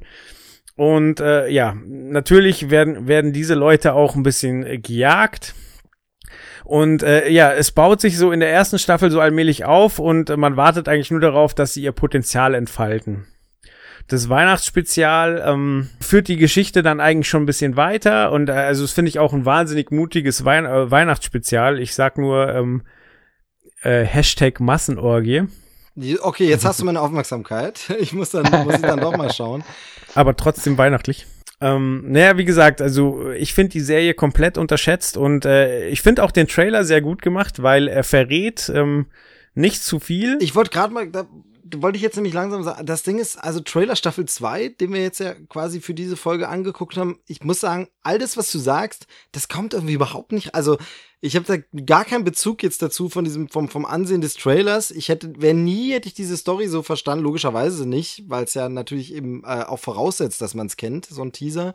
Ähm, aber ich finde es halt, also es klingt, so wie du es beschreibst, echt faszinierend und interessant, aber schon sehr ich müsste mal eine Folge sehen und dann mal gucken, weil der Trailer jetzt für die zweite Staffel mich wirklich da gar nicht abgeholt hat, sondern es war so, ja, das sieht alles nicht schlecht aus, aber worum soll es eigentlich gehen? Was, was, also ich habe nicht so wirklich verstanden, was der Plot ist, worum es da jetzt konkret geht. Aber ich glaube, das ist beabsichtigt und äh, setz dich mal zurück in die Zeit, als du das aller, allererste Mal Matrix gesehen hast. Ja, so, klar. Da hast du, nein, nein, lass mich, du, du hast, ähm, wahnsinnig krasse Bilder gehabt. Du fandest das alles faszinierend, aber du hast wahnsinnig gar nicht kapiert, was denn da überhaupt passiert. So das und äh, so ist es zum Beispiel mit der ersten Folge der ersten Staffel auch so. Da passieren krasse Sachen. Das sind tolle Schauspieler. Äh, wie gesagt, das ist bildgewaltig, krasse Schauplätze, aber du checkst die komplette erste Folge eigentlich so gut wie gar nicht, was da passiert. Da musst du halt durch. So, aber dadurch entdeckst du halt zusammen mit den mit den Darstellern oder mit den Charakteren diese Welt und lernst halt pro Folge immer mehr, so wie das Ganze funktioniert und was es für Möglichkeiten gibt. Und äh, der Trailer zu, zu Staffel 2 macht halt nicht den Fehler, jetzt äh, zu sehr zu verraten, wie es weitergeht, aber gibt dir die Häppchen, die ich, die ich äh, gerade beschrieben habe, äh, weiter. Also es geht ja da, also sie sitzen ja da vor einem Kunstgemälde, das passiert in Staffel 1 auch teilweise, dass halt manche Leute im, im äh, Museum sind oder halt an einem Platz, der ihnen wichtig ist, wo man zum Beispiel einen Sonnenaufgang sieht und halt da wirklich ein bisschen philosophiert wird. Und das zeigt der Trailer ja jetzt auch. Also der, ich glaube, was war das? Rembrandt? Rembrandt, um, um Rembrandt geht's. Genau, und ähm, dass die Menschen halt äh, vor 100 Jahren noch anders waren, aber man es trotzdem sieht und das ist ja quasi so nimmt ein bisschen Bezug eben darauf, dass sie anders sind als normale Menschen und ähm, und trotzdem man kriegt halt wieder diese Bildgewalt und dieses mystische, weil man sieht ja auch wieder Leute in in Schutzanzügen und man sieht, dass äh, Leute auf dem auf dem Krankentisch liegen und operiert werden sollen und so weiter und ähm, ich finde, der Trailer macht es sehr gut, weil er verrät nichts, aber er zeigt halt so ein bisschen, dass es da durchaus philosophische Ansätze gibt. Und ähm, ja, also ich habe mega Bock also drauf. Also was mich angesprochen hat, ist, ich fand, das Ganze hatte so ein ziemliches Lost-Feeling so ein bisschen. Also die Musik erinnerte mich auch so ein bisschen daran, die da im Trailer eingesetzt wird. Dann sieht man ganz kurz auch einen Schauspieler aus Lost. Ich weiß gar nicht, ob der dauerhaft Said. dabei ist, Naveen Andrews ähm, ob der da immer dabei ist, aber der ist jedenfalls ähm, da zu sehen. Und ich, ich fühlte mich so ein bisschen an diese Stimmung, Grundstimmung von Lost erinnert, aber eben konnte noch nicht so ganz klar sagen, worum es da jetzt genau gehen soll.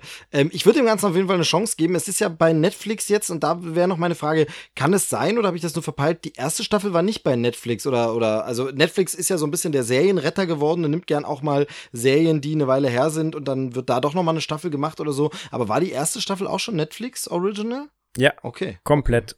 Hm. Gut, war Ja, wie gesagt, das ist ein bisschen untergegangen, was ich absolut nicht verstehe. Na gut, jetzt hast du ein flammendes Plädoyer gehabt. Wenn jetzt äh, Chris hier wäre, der hätte wieder gesagt, dass wir eine Einspielmusik brauchen, um den Monolog abzubrechen.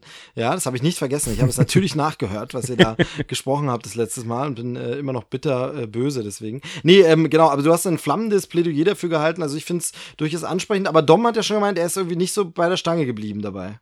Genau, also ähm, mein Problem, was ich noch so ein bisschen hatte, war, ähm, dass das mir ein bisschen ging bei Sense8 wie mit Cloud Atlas. Das ist ja auch von den Warschowskis, auch zusammen mit Tom Tykwer, der glaube ich ähm, auch ein paar Folgen von Sense8 gemacht hat.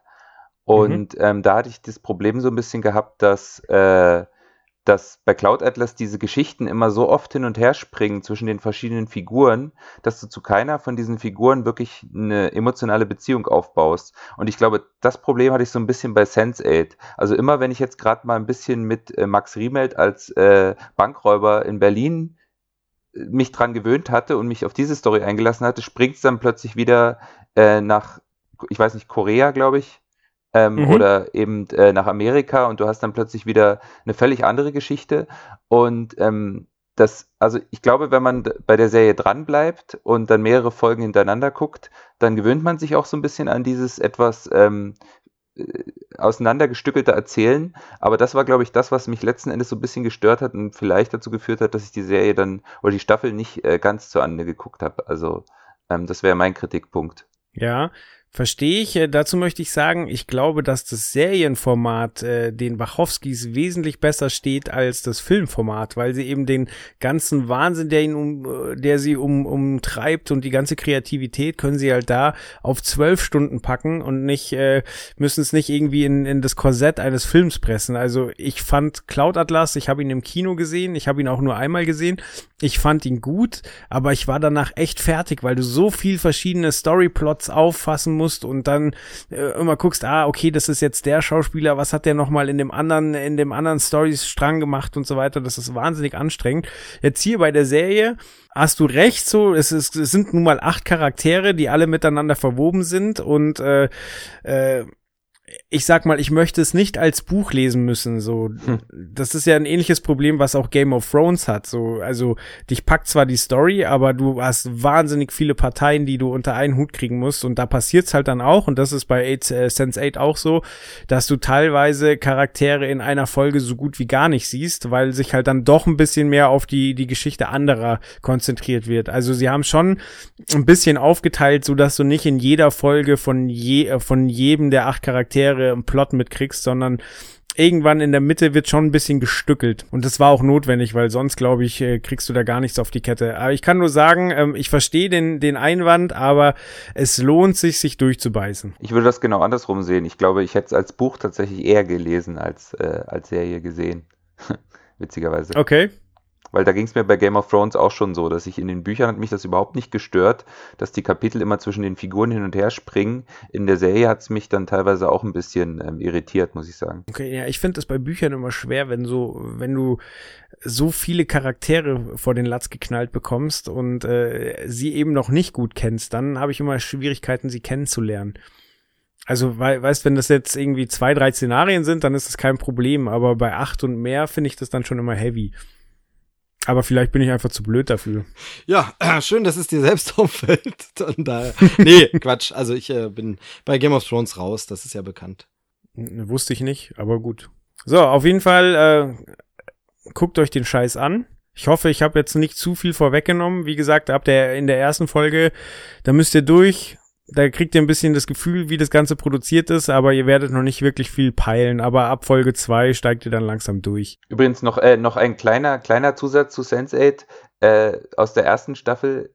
Äh, da kann jetzt Steve nicht so wirklich mitreden, aber wie schlimm sieht denn bitteschön Daryl Hannah inzwischen aus? Gut, die spielt in der Serie natürlich auch jemanden, der, der ähm, ziemlich am Abgrund steht, aber ich stimme dir vollkommen zu, das ist äh, nicht die Meerjungfrau, die ich in den 80ern gesehen habe. Das ist nicht mal die Krankenschwester mit Augenklappe aus Kill Bill. Tragisch irgendwie, aber ja, es geht ja leider vielen äh, ehemaligen Darstellerinnen vor allem so. Also bei Männern gibt es ein paar natürlich auch, wo man das so denkt, aber äh, bei Frauen doch sehr viel schlimmer irgendwie. Voll.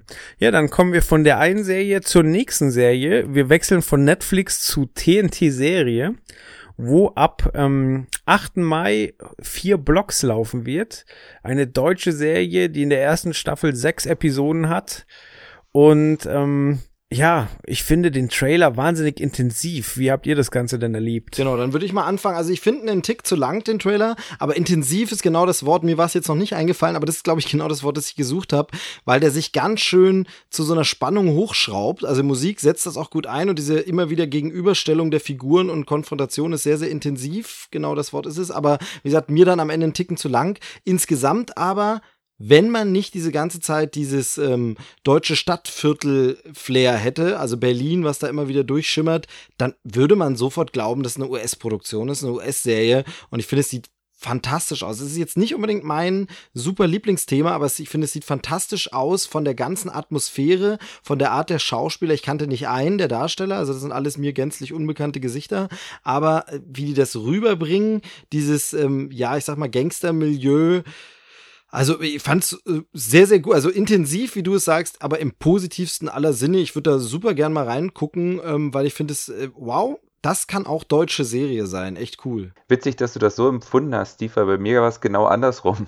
Weil als ich das gesehen habe, dachte ich so ein bisschen so, ja, das ist ein bisschen sehr bemüht, das versucht ein bisschen zu sehr cool zu sein und sieht letzten Endes dann doch eher aus wie eine etwas düsterere Tatortfolge. Hm, fand ich, ich fand, das hatte nicht, überhaupt nicht dieses, äh, dieses amerikanische irgendwie. Okay, weil ich Ähm, fand gerade ich dieses nicht- Bemühte nicht, was du oft so in deutschen Produktionen hast, dass es so bemüht, sondern es fühlte sich erstaunlich natürlich an. Mehr so, als würden die Macher das schon immer so machen, weil genau, ich weiß, was du meinst, weil das ja ganz oft so ist, auch bei Tatortfolgen. Dann wollen sie amerikanisch sein und dann soll es extra so sein. Und hier fühlte sich das auf eine erstaunliche Art ganz normal an. Genau, aber ich, ähm, also ich will dann äh, der Produkt, also der Qualität der Serie das auch nicht äh, in Abrede stellen. Die kann natürlich trotzdem sehr, sehr gut sein, weil ähm, so ein bisschen hat es mich dann auf der positiven Seite auch wieder an äh, Angesicht, im Angesicht des Verbrechens erinnert. Ja, stimmt. Was ja auch eine deutsche Krimi-Miniserie war und die war ja, die war ja absolut fantastisch. Das ist auf jeden Fall die, die dritte Eigenproduktion von TNT.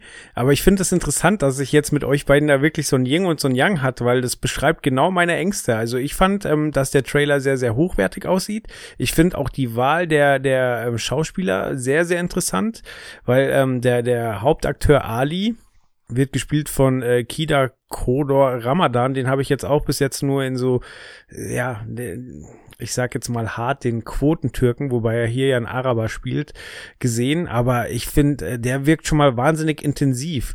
Dann hat man, hat man, ähm, Leute wie, wie Weisel und Massiv besetzt. Das sind äh, deutsche Rapper und Massiv äh, zum Beispiel wurde in Berlin schon angeschossen. Also, ähm, aber worauf ich eigentlich hinaus will, ist äh, das Yin und Yang, was ihr beschrieben habt. Ich finde, also ich finde, der Trailer wirkt wirklich sehr gut, aber ich habe Angst, dass es so ins Klischee abrutscht, weil er behandelt ja so ein bisschen so die arabische Familie und und mafiöse Strukturen und da ist es halt ganz ganz gefährlich äh, gefährlich, dass man ganz schnell eben in in Klischees abrutscht. Total. Also ich sehe die Gefahr auch. Ich hätte nur gedacht, bei einem Trailer, der so lang ist, meinst du nicht, man würde die Szenen schon ein bisschen erspähen, wo man merkt, oh, und dann kommt tatsächlich so. Also da denke ich halt, das hätte, also kann man das so in so einem langen Trailer so gut verstecken?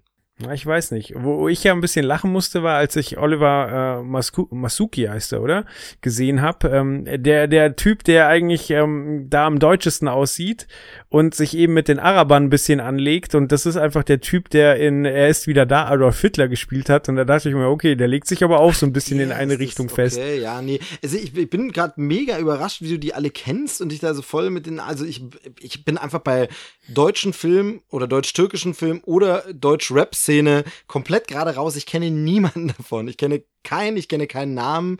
Ähm, jetzt diesen Typ, klar, von Er ist wieder da, da habe ich natürlich mal einen Trailer gesehen, daher jetzt, wo du sagst, okay, aber ich kenne da null. Also komplett ist für mich eine ganz fremde Welt. Äh, umso beeindruckender fand ich jetzt die Schauspielerleistung, fand ich gar nicht verkehrt. Ja, also ich bin wirklich neugierig und ich glaube auch, ähm, dass äh, das äh, Episodenformat eben mit mit ähm, was habe ich gesagt, ähm, sechs Folgen, Ja, ich oder? glaube, ja. Äh, genau, sechs Episoden sind's. Ähm, das ist genau die richtige Länge, um so eine Geschichte erzählen zu können. Und dann kann man immer noch irgendwie eine Staffel dranhangen, wenn es erfolgreich ist. Aber ich glaube, da muss man nichts künstlich in die Länge ziehen, sondern kann, kann ähm, ja eine Story aufbauen und dann auch gescheit auflösen. Und das erwarte ich mir davon. Also ich bin sehr, sehr neugierig. Ja, ich auch, Dom nicht. Ja, ich gucke vielleicht mal rein, also ähm, wenn sich die Gelegenheit dazu bietet. Wie gesagt, es kann natürlich auch sein, dass es eine absolute Perle ist und äh, ich der Trailer mich jetzt quasi nur auf dem falschen Fuß erwischt hat. Durchaus möglich. Ja, man ist ja auch so ein bisschen geschädigt bei deutschen Produktionen teilweise. Also mir geht's halt einfach so. Deshalb. Ich wollte gerade sagen, so ich habe immer noch die Hoffnung. Wir hatten es ja auch kürzlich, äh, als ähm, äh, wir ja sowohl ähm, äh, wie hieß er mit mit Schweighöfer. Uh, you are wanted. You Are Wanted und Jerks besprochen haben, wo ich ja in beides viele, viele Hoffnungen ähm, gesetzt habe. Ich glaube, so im Allgemeinen, ähm, im, ja, in der allgemeinen Wahrnehmung ist Jerks wesentlich besser angekommen. Hat mich jetzt aber auch nicht zu 100% glücklich gemacht. Also ja, da wurden harte Themen angesprochen, aber mir war halt die ganze Zeit bewusst, dass die Schauspieler, die da jetzt äh, pikiert reagieren, ähm, dass die halt wissen, was da passiert. Das ist halt nicht so die die typische Impro-Comedy, die Ulm sonst schon auch gemacht hat. Und äh, You Are Wanted, äh, da bin ich irgendwie bei Folge zwei und wenn ich dann schon mitbekomme, dass hier der Typ von Alarm für Cobra 11 den den Bösen spielt, so puh, anstrengend. Also einfach äh, die, die deutsche Serie, wo ich sage, so, so, wenn jetzt einer aus England kommt, dann zeige ich ihm die und dann ist er weggeblasen. Die gab's einfach noch nicht und ich habe jetzt halt mal wieder die Hoffnung, dass es jetzt vielleicht jetzt passiert. Ja, deutsche Serie, sehr, sehr schwierig. Also da gibt's wirklich wenige, wenige Sachen, die mich bisher auch begeistert haben, das stimmt. Also es gibt ab und zu immer mal eine Perle, aber also im Angesicht des Verbrechens ist sowas, was Dom schon genannt hatte. Ich fand Weißensee sehr gut, ist jetzt ein ganz anderes Genre, aber die fand ich sehr, sehr gut, zumindest die ersten beiden Staffeln. Ähm, fand ich echt nicht schlecht, aber ansonsten, das stimmt schon. Also da fehlt uns so ein bisschen da das. Da gab es doch noch diese, diese Mystery-Serie. Ich habe sie jetzt selber nicht gesehen, dieses. Ähm, äh, Weinberg. Weinberg, so. Weinland, genau. Und, ähm, und Braunschlag gab es, glaube ich, auch noch. Das war so eine österreichische Serie. Die hat, glaube ich, auch sehr viele Lorbeeren gekriegt, habe ich leider aber auch nicht gesehen. Ja, da muss ich kurz, kurz, weil es mir erst diese Woche aufgefallen ist, ist zwar schon uralt, ist vom letzten Jahr, aber in der vorletzten Staffel ähm, äh, Tatortreiniger gibt's eine Folge mit Olli Schulz und dieses Lied, was sie da auf dem Plattenspieler hören, Sexy Maserati, das ist seit einer Woche mein Todesohrwurm. ich liebe diesen Song. Genau, aber Tatortreiniger stimmt, genau, der ist natürlich ganz, ganz vorn mit dabei. Pastewka auch. Also im Comedy-Bereich gab's ein paar Sachen, auch ein paar, die zu Unrecht untergegangen sind. Ähm, gab's so ein paar kleinere, die irgendwie bei, bei ZDF Neo oder ZDF Nachtprogramm liefen, so ein paar Comedy-Serien. Da gibt es gibt schon immer mal wieder was, aber es gibt auch immer wieder Dinge, die einen nicht überzeugen. Also wie groß wurde diese Pastewka-Sendung hier morgen höre ich auf angekündigt und ganz ehrlich, ich habe da reingeguckt und fand's eher, also ich habe wieder weggeschaltet, sagen wir so. Ja, da war halt das Marketing auch nicht sonderlich geschickt, weil mit einem deutschen Breaking Bad werben ist schon schon mutig. Ja, vor allem wenn es halt damit dann wirklich so gar, gar nichts zu tun hat, dann naja, aber die Serie sieht auf jeden Fall für deutsche Fans. Ich weiß jetzt gerade gar nicht, TNT-Serie, ist das irgendwo bei, bei Sky mit oder wo bekommt man den eigentlich? Das muss ich ganz ehrlich sagen, den Sender habe ich gar nicht. Also auf Sky auf jeden Fall. Ich weiß nicht, wie man es sonst noch gucken kann. Ich habe auch kein Sky-Abo. Wenn jemand von Sky uns mal kostenlos ausstatten will, darf er gerne Bescheid sagen. Aber ähm, ja, ich weiß nicht, ob es dann irgendwann auch im Streaming auftaucht. Ähm, ich weiß nicht, Dom, weißt du da was Näheres? Kriegt ihr das? Also ich tatsächlich habe ich, äh, bevor ich mich hier auf die Sendung vorbereitet habe, überhaupt noch nicht von dieser Serie gehört. Also ich weiß es tatsächlich gar nicht. Ähm, aber sowas wie TNT-Serie, das kann dann schon sein, dass es die dann auch noch über äh, Streaming-Anbieter gibt. Wenn man, also Sky hat dann natürlich irgendwie so ein Exklusivfenster, aber ich kann mir durchaus vorstellen, spätestens wenn es auf DVD erscheint, kriegt man es dann auch über die normalen Streaming-Anbieter. Okay. Ich möchte ganz kurz äh, zum Thema vier Blogs noch eine Buchempfehlung loswerden. Und zwar, äh, eben weil es um diese arabischen Großfamilien gibt, ähm, möchte ich da das Buch Die Hoffnung ist ein Hundesohn von Markus Steiger empfehlen. Ähm, das ist ein Buch mit einem fiktiven Deutschland, wo Helmut Kohl immer noch Bundeskanzler ist. Und cool. Ja, und äh, hat aber auch, ähm, also wird halt aus mehreren Perspektiven beschrieben, mehrere Charaktere und äh, einer der Charaktere gerät halt auch äh, in den Einfluss einer arabischen Großfamilie und da Markus Steiger, der Autor, ähm, sich selber eine Zeit lang ähm, im Umfeld von Bushido und dem Abu Chaka-Clan äh, begeben hat, finde ich äh, die Darstellung, also ich kann natürlich nicht beurteilen, wie authentisch sie ist, aber sie wirkt recht glaubwürdig. Und äh, eben was, was vier Blocks auch geschafft hat, äh, dass, äh, dass zumindest im Trailer sieht das alles für mich ähm, zwar schon ähm, sehr cool, aber halt auch nicht gerade unrealistisch aus. Und diesen Eindruck vermittelt das Buch halt auch sehr gut. Und deswegen, äh, ja, wenn euch das ein bisschen interessiert, das Thema, dann äh, empfehle ich, die Hoffnung ist ein Hundesohn. Gott, jetzt wird hier schon Literatur empfohlen. Sag mal, wo sind wir nur hingekommen? Wenn, wenn Chris und Chris nicht da sind, wird das hier noch voll die anspruchsvolle Sendung. Also furchtbar.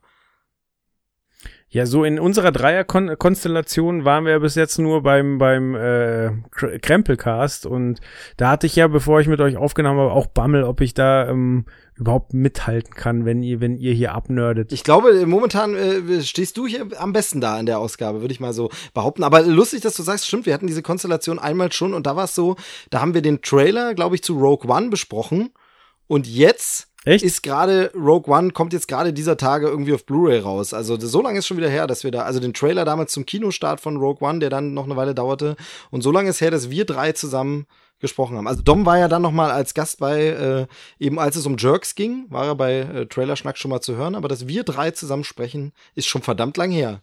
Verdammt lang. Ja, wird so schnell auch nicht wieder passieren, wenn ich das hier so äh, sehe, wie das hier so abläuft. Ja, besser ist es. Gut, dann äh, kommen wir gleich zum nächsten nerdigen Thema. Und zwar sprechen wir über American Epic. Eine äh, Dokumentation mehrteilig. Ähm, äh, deutsche, deutsche Ausstrahlung ist noch gar nicht äh, fest, wo es denn erscheint, wann es erscheint. Es äh, wird in, in Kürze auf der BBC und äh, in Amerika bei PBS ausgestrahlt. Und ist eine Dokumentation, ähm, wo es um amerikanische Musik geht, begleitet von von Jack White, produziert von äh, unter anderem Robert Redford, mit äh, Gastauftritten von Elton John und Nas und Willie Nelson und ja, es geht ein bisschen so um die um die amerikanische Musik in den in den 20ern, 30ern, wie sich das ganze entwickelt hat. Ähm, man sieht in einem anderen Trailer auch äh, wie sie anfangen, eine Maschine wieder zu rekonstruieren, die in den 20ern benutzt wurden, damit äh, Privatpersonen quasi mit, äh, mit einer Band ähm, eine Aufnahme direkt in, in eine Wachsplatte äh, ritzen können. Und äh, diese äh, in, innerhalb dieser Doku wird diese Maschine auch re restauriert. Ähm, aber könnt ihr was mit Jack White anfangen? Ja, absolut. Also amerikanische Rockmusik oder generell ähm, Musikgeschichte äh, mag ich ja sehr. Ich mag Musikdokus und Jack White ist natürlich, also ähm, ich fand, das ist, glaube ich, eine unpopuläre Meinung, aber ich fand äh, seinen Bond-Song bisher den besten eigentlich so von den neueren ähm, ganz cool. Stimme ich voll zu. Ja, der ist super. Der und Golden Eye sind meine Favoriten. Ja, genau, ist einfach so eine super Nummer. Ähm, und generell seine ganze andere Musik, äh, White Stripes und so natürlich toll. Äh, ist ein toller Musiker, aber generell auch ähm, eben die ganze Doku-Atmosphäre fand ich toll. Also ich finde, mich interessiert es, ich finde Musikdokus gucke ich immer wieder gern, habe noch gar nicht so viele gesehen, aber die paar, die ich gesehen habe, mich immer gefesselt, ob das jetzt hier irgendwie dieses, ähm, wie ist das, Metal Evolution, diese Reihe war, oder, oder was Dave Grohl Regie geführt hatte bei Sound City oder, oder diesem Pearl Jam Doku von Cameron Crowe. Also ich gucke sowas unglaublich gern, könnte mich da ewig versinken, denk dann die ganze Zeit nur, oh, was du alles noch für Platten mal hören müsstest und da müsste man sich auch mal was besorgen und da auch mal und so. Teilweise führt das dann auch dazu, heute mit Spotify ist ja sowieso alles noch ein bisschen einfacher und so, aber ich, ich liebe so Musik Musikdokus und da abzutauchen. Ähm, total, also könnte ich stundenlang gucken, finde ich immer wieder genial. Also von daher, das Ding hat mich auf jeden Fall. Und Jack White ist da so ein bisschen das Aushängeschild, so wie eben bei den anderen Sachen dann ein Dave Grohl, so ein bisschen der bekannte Name, den man mag, sympathisch findet und dessen Musik man kennt, so ein bisschen da ist, um einen reinzuholen in ein Thema, was einen sonst vielleicht nicht so gepackt hätte. Und so ist es hier halt eben auch so. Du hast halt einfach Jack White als den ja, das ist jetzt mein, mein Anknüpfungspunkt, warum ich mal reingucke und stelle dann fest, dass mich diese ganze andere Musik und so auch äh, mega interessiert. Ja, Tom, wie ist es bei dir? Also ich habe davor auch äh, wirklich überhaupt gar nichts davon gehört und äh, fand es auch sehr interessant, weil das eben immer so, ähm, das sind halt so Geschichten, äh, die man gar nicht kennt. Ne? Das sind so Musiker, die man gar nicht kennt, die aber trotzdem einen riesengroßen Einfluss hatten. Ähm, und das ist ja auch äh, bekannterweise, dass so Leute wie Elvis Presley und die Beatles, die man damals immer irgendwie äh, hochgehalten hat als die Leute, die quasi die Popkultur oder die Popmusik überhaupt erfunden haben, sich das ja auch größtenteils Natürlich haben die selber auch viel ähm, äh, quasi erreicht, aber die haben ja größtenteils auch bei schwarzen Musikern, die deutlich weniger bekannt waren, äh, sehr viel auch gelernt. Und dass solche Musiker... Oder geklaut, oder geklaut. Darf man wohl ich, so sagen, glaube ich. Ich wollte es, ich wollte es ein bisschen netter formulieren, aber ja klar, die haben teilweise auch geklaut und sind halt mit Sachen bekannt geworden, die die anderen davor schon gemacht hatten und halt eben einfach nur nicht denselben Erfolg hatten, weil sie die falsche Hautfarbe hatten. Und das finde ich natürlich so total interessant, dass man das versucht zu rekonstruieren und diesen Leuten quasi äh, zumindest posthum lange, lange nach ihrem Tod nochmal so ein bisschen ähm, die Anerkennung zu zollen, die sie eigentlich schon damals verdient hätten. Warum hat er das jetzt so viel schöner ausgedrückt als ich gerade eben? Jetzt stehe ich wieder so, also das ist ja katastrophal. Ich lenk einfach ab. Ja, genau. Und ich wollte, eigentlich wollte ich, eigentlich war es meine verkappte Art zu sagen, sehr schön, hat es Dom gesagt. Finde ich wirklich, ja, stimmt, hat er absolut recht. Sehr, sehr schön und äh, macht die Doku gleich noch spannender. So, jetzt meine Frage, wisst ihr, was eine Triple-Decker-Record ist? Äh, selber. das ist eine Aufnahme von einem, von einem Flugzeug, oder? Ja, so in etwa. das ist eine der vielen versteckten äh, Talente von äh, Jack White. Wir hatten ja gerade schon gesagt, dass er, dass er in äh, diversen Dokus aufgetaucht ist. Da ist noch zu erwähnen, It Might Get Loud. Stimmt, ja. Wo stimmt. Quasi Jack White auf Jimmy Page von Led Zeppelin und äh, The Edge von U2 trifft und sie sich einfach über Musik unterhalten. Da sieht man auch, wie er einfach aus einer Cola-Dose ein paar Seiten und ein bisschen Holz eine Gitarre zusammennagelt. Total verrückt. Ähm, dann natürlich Bands wie White Stripes, den Song mit Alicia Keys haben wir schon erwähnt, äh, hat äh, spielt auch bei den Raconteurs und bei Dead Weather. Aber worauf ich eigentlich hinaus will, ist, dass er ähm, 2001 ein Record-Label gegründet hat, nämlich Thirdman Records. Und äh, quasi seit 2001 regelmäßig Vinyl released, also zu einem Zeitpunkt, wo Vinyl wirklich komplett am Boden war. Und äh, unter anderem eben auch diese äh, Triple Decker Record. Und äh, das ist was ganz ausgefuchstes für Sammler. Das ist nämlich eine, eine 12 Inch, also eine große Schallplatte, in der drinnen eine 7 Inch ist. Und äh, es ist so quasi, dass also ganz normal auf der 12 Inch sind äh, Tracks.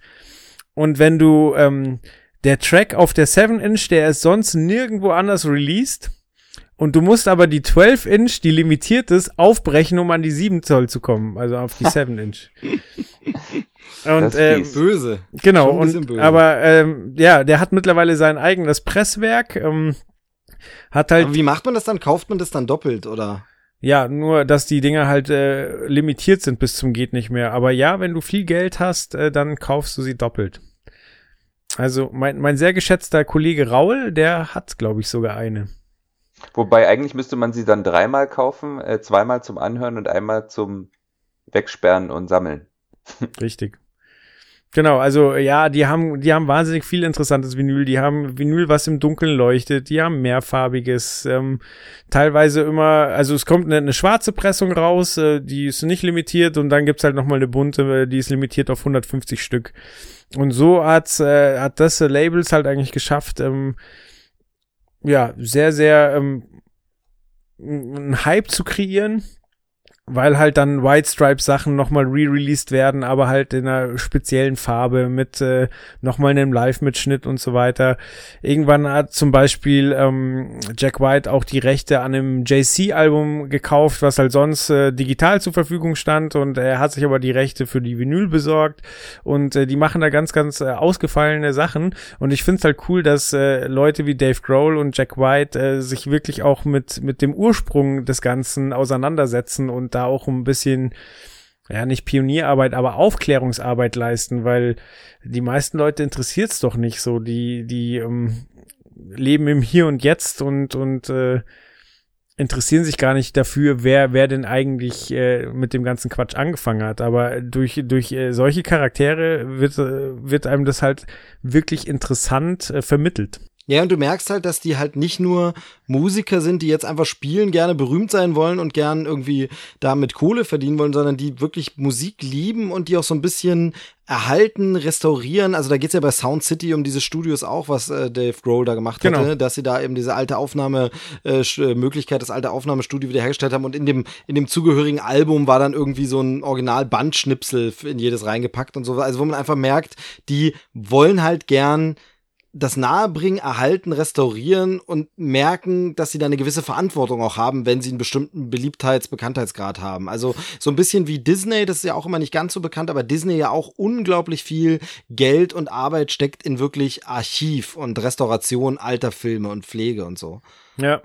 Ja, aber ich meine, du hast als Zuschauer auch was davon, weil wann sieht man schon mal Jack White mit Elton John zusammenspielen so oder oder ähm, bei bei der ähm, Dave Grohl Dokumentation ist es ja auch so, so dann haben die Paul McCartney im Studio und äh, der sagt halt so, ja, sag mir einfach, wie es spielen soll, wo die dann selber völlig fassungslos sind und sagen, okay, ich erzähle jetzt Paul McCartney, was er spielen soll, so. aber das sind halt einfach coole Momente und äh, ja, ist einfach, also ich mag es einfach, wenn jemand so Begeisterung hat und die Möglichkeiten hat und äh, daraus halt dann auch was für die Nachwelt macht. Und deswegen. Genau, und ich habe das Gefühl, ich habe das Gefühl, dass so diese Netflix-Doku-Schiene, die ja sehr, sehr viel Dokumentarfilme auch nach vorne bringt, dass die natürlich auch dieses neue Genre der Musik-Doku, also es ist kein neues Genre, aber diese neue Renaissance der Musik-Doku ein bisschen beflügelt haben. Eben, also da gab es eben nach Sound City gab es ja dann noch dieses Sonic Highways, was eine Serie war, auf HBO war das, glaube ich, wo es immer so um äh, Musikaufnahmen in den USA ging, eben auch mit den Foo Fighters. Und ich glaube, dass das wirklich natürlich heutzutage ein günstiges Klima ist. Dadurch, dass diese Streaming-Anbieter Dokus produzieren wollen und müssen, haben sie halt eine Plattform. Also wo wäre denn früher sowas gelaufen? Also das wäre ja früher nirgends irgendwo, hätte es einen Raum gegeben um so eine Musikdoku, also vielleicht an einem Thementag auf Dreisat oder Arte, aber ansonsten äh, gibt's ja gar keinen Platz dafür. Ja, was du gerade erwähnt hast, Sonic Highways war ja sogar ein Album von den Foo Fighters, wo das Konzept war, dass sie quasi jeden Song in einem legendären Musikstudio aufnehmen. Genau, und da gibt's diese Serie dazu, wo dann jede Folge sich um eins dieser Studios genau. kümmert. Also das war eine Serie und Album. Sau cool. Bei dem Album auch richtig miese Abzocke, weil es gab für, für jeden der acht verschiedenen Songs gab's eine Vinyl mit, äh, also es gab immer eine Vinyl mit dem kompletten Album, aber es gab für jedes Studio ein eigenes Covermotiv. Das heißt, äh, wenn du wirklich im ja. Sammelwahn bist, musst du die LP achtmal kaufen. Ja, aber ich meine, Dave Grohl muss den goldenen Pool auch irgendwie abbezahlen. Naja, es zwingt dich ja keine acht zu kaufen, so. Es genau. kannst dir ja das nee, Schönste war auch ein blöder Spruch. Also, er ist ja super sympathisch und macht tolle Musik. Also, von daher, das war jetzt auch nur ein blöder Spruch. Ja. Gut, dann kommen wir zum nächsten Aus Thema. Neid.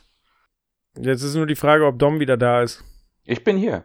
Ah, okay, weil ich hatte irgendwann ein Skype-Auflieggeräusch. Nee, Dom ist die ganze Zeit da. Das, äh, jetzt erzähl doch nicht sowas, dass hier irgendwer von den Hörern denkt, es hätte. Nein, Dom ist die ganze Zeit dabei, die gesamte Sendung. Ja, natürlich. Was sonst? Ich muss übrigens noch dazu sagen, ganz kurz, äh, ich habe gerade festgestellt, ich äh, habe offensichtlich viel zu wenig Musikdokumentationen gesehen, wenn ich euch so reden höre. Ja, sehr gut. Wenn wir diesen Anschein erwecken können, dann haben wir alles richtig gemacht. Was ist nicht alles? Es, es reicht einfach, sich ein bisschen Trailer anzugucken, ne? Ja, ich habe wirklich äh, von den Foo Fighters die Dokus und äh, Might Ja, habe ich auch hab ich gesehen. gesehen. Es sollte ein Scherz sein. Ich wollte Dom ein gutes Gefühl geben, damit er nicht gleich wieder auflegt. Nee, ich, ich bin kein Fan von gutem Gefühl. Achso, ich dachte, ich bin kein Fan von Dom. Kommt jetzt. Das wäre so ein bisschen so, okay, Nein, ganz im Gegenteil. unangenehmer Moment in der Mitte des Podcasts. Ich kann ihn nicht ab. Naja, okay. Dann kommen wir zu äh, Dark Tower. Äh, Al äh, Album wollte ich jetzt schon sagen, ja, weil wir so viel über Musik reden, verdammt. Ähm, Trailer ist heute rausgekommen. Der Film soll am 28. Nee, am 10. August 2017 erscheinen. Äh, ich muss dazu sagen, ähm, ich, ich habe von dem Buch so gerade gewusst, dass es existiert, aber ich habe es nicht gelesen. Es sind ja, glaube ich, sogar mehrere Bände. Ich weiß, dass es von Stephen King ist. Ich weiß, dass man sagt, dass es eigentlich nicht zu verfilmen ist. Ich habe festgestellt, dass äh, neben Stephen King Ron Howard als Produzent auftritt.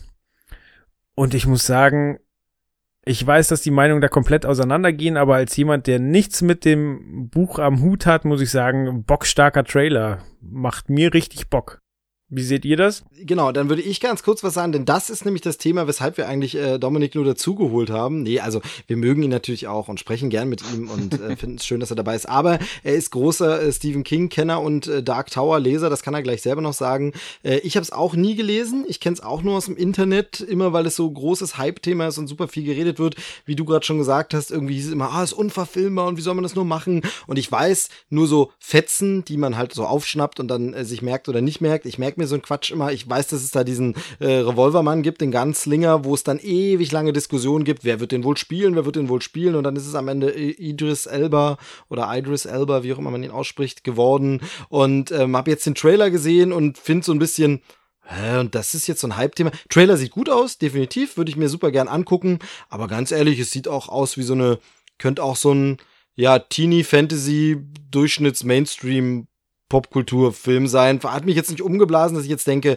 ach, deshalb ist das so ein Hype. Also gar nicht. Aber wie gesagt, kenne nicht eine Zeile der Bücher und deshalb ähm, nur so der Eindruck nach dem Trailer sieht cool aus, aber mehr auch nicht. Äh, jetzt bitte, Dominik, deine Bühne. Halt, bevor, bevor Dom anfängt, äh, ganz kurz. Äh, wir haben ja ähm, einen Schwester-Podcast und zwar Club 19 und ich weiß, dass die heute schon eine, eine Review zum Trailer auf ihrer Patreon-Seite ähm, rausgebracht haben, kann man aber, glaube ich, kostenlos anhören. Und ich habe es mir jetzt bewusst äh, nicht vorher angehört, weil ich nicht versehentlich schon wieder irgendwelche Meinungen importieren wollte und äh, habe jetzt einfach frei von der Leber gesagt, ähm, was ich ohne Buchkenntnis und ohne äh, mir irgendwie andere Meinungen reingezogen zu haben, äh, darüber denke. So, jetzt habe ich diesen, äh, diesen kleinen Marketing-Hinweis gebracht. Jetzt bitte Dominik. Ja, hätte ich natürlich, hätte ich, wenn dann am Ende halt noch äh, darauf hingewiesen, Dominik Hammes ist nämlich der ja vor ein paar Folgen schon sein Stephen King-Wissen zusammen mit Simon äh, zum Thema S hier äh, zum Besten gegeben hat. Ähm, aber jetzt, wie gesagt, äh, haben wir uns einen anderen King-Experten geholt, den wir jetzt fünfmal hingewiesen haben und jetzt ist Dominik hoffentlich da.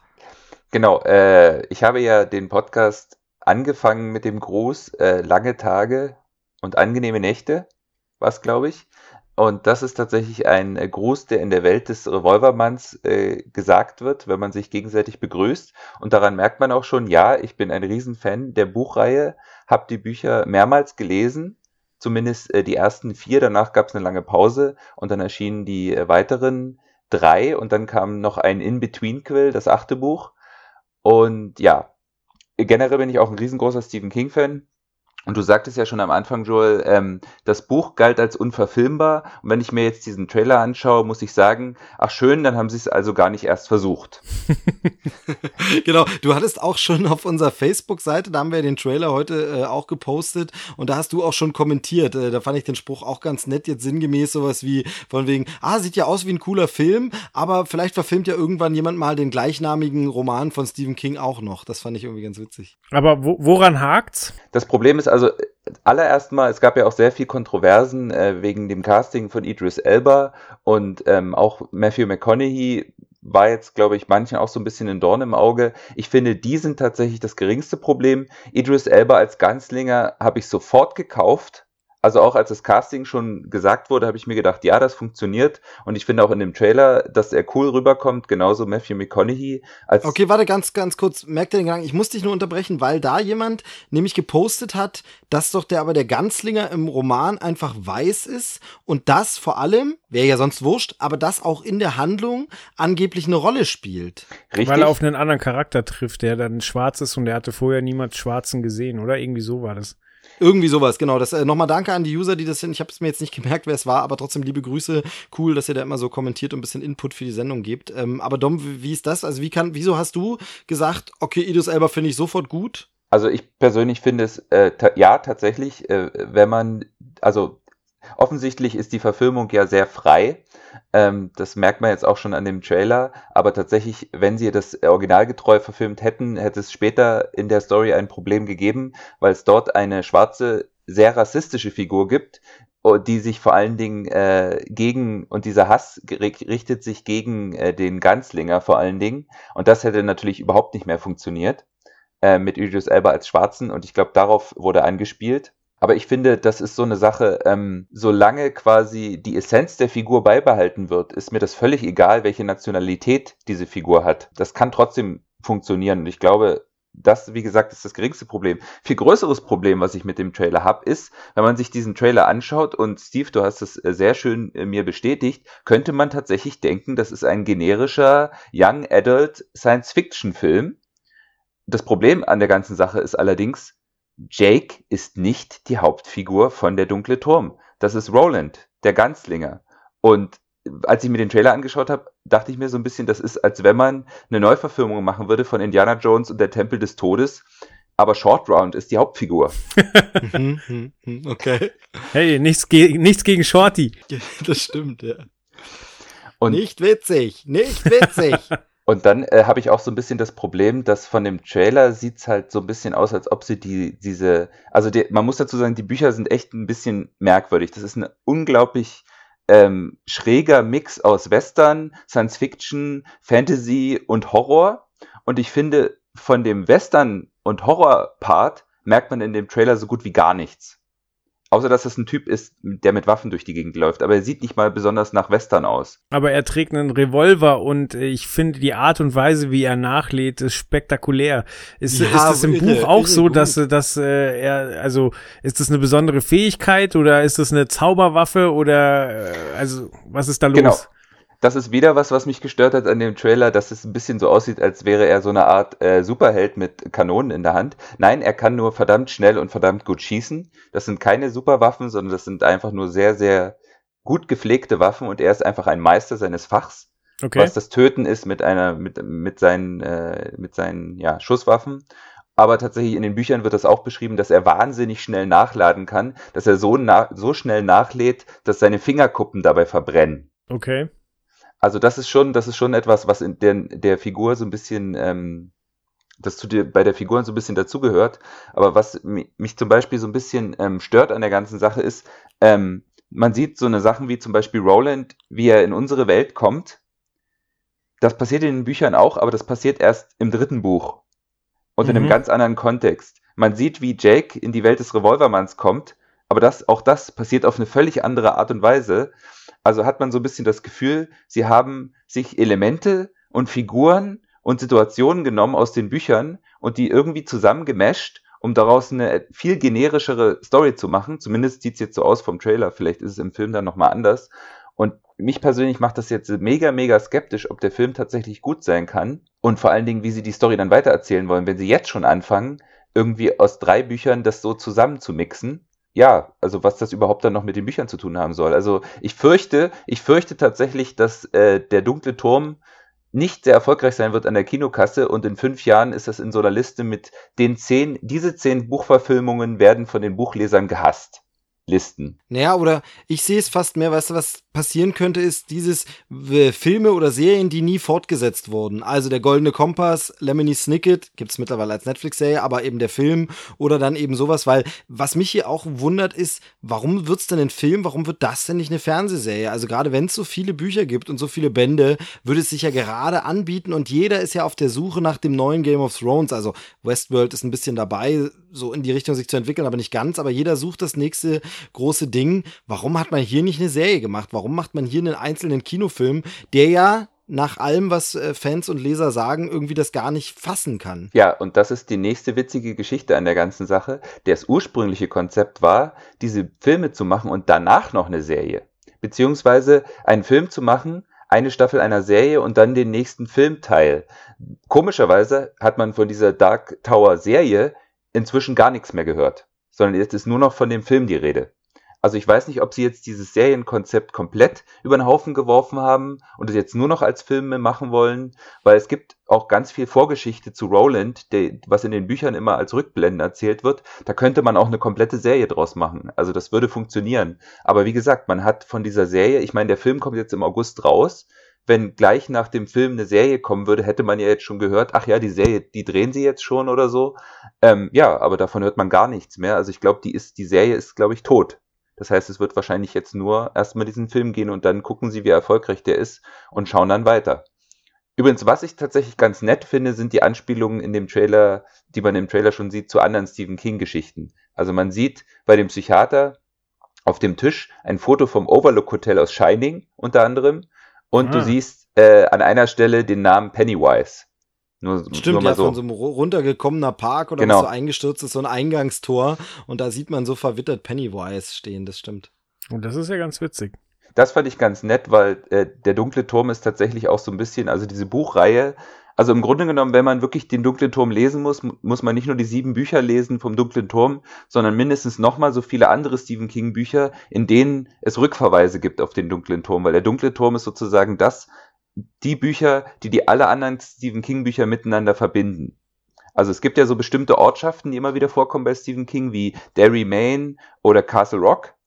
Aber quasi äh, das verbindende Element aller Stephen King Bücher ist tatsächlich der dunkle Turm. Aber ist ja wahnsinnig cool, weil man da ja wieder ein Fass ohne Boden aufmacht. Das ist ja wieder ein Universum, in dem man sich komplett verlieren kann und äh, richtig fies abnörden kann. Also finde ich cool. Genau.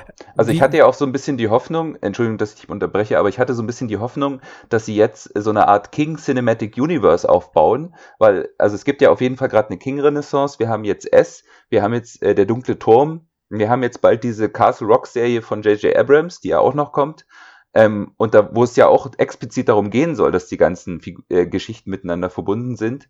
Ähm, und zum Beispiel sehr interessant, äh, diese Figur des Mannes in Schwarz, der jetzt gespielt wird von Matthew McConaughey, der kommt ja auch in The Stand vor. Der ist so, sogar der äh, hauptsächliche Gegenspieler in The Stand. Und da okay, das ist derselbe. Ja auch, das habe ich mich nämlich genau. Gefragt, das ist derselbe.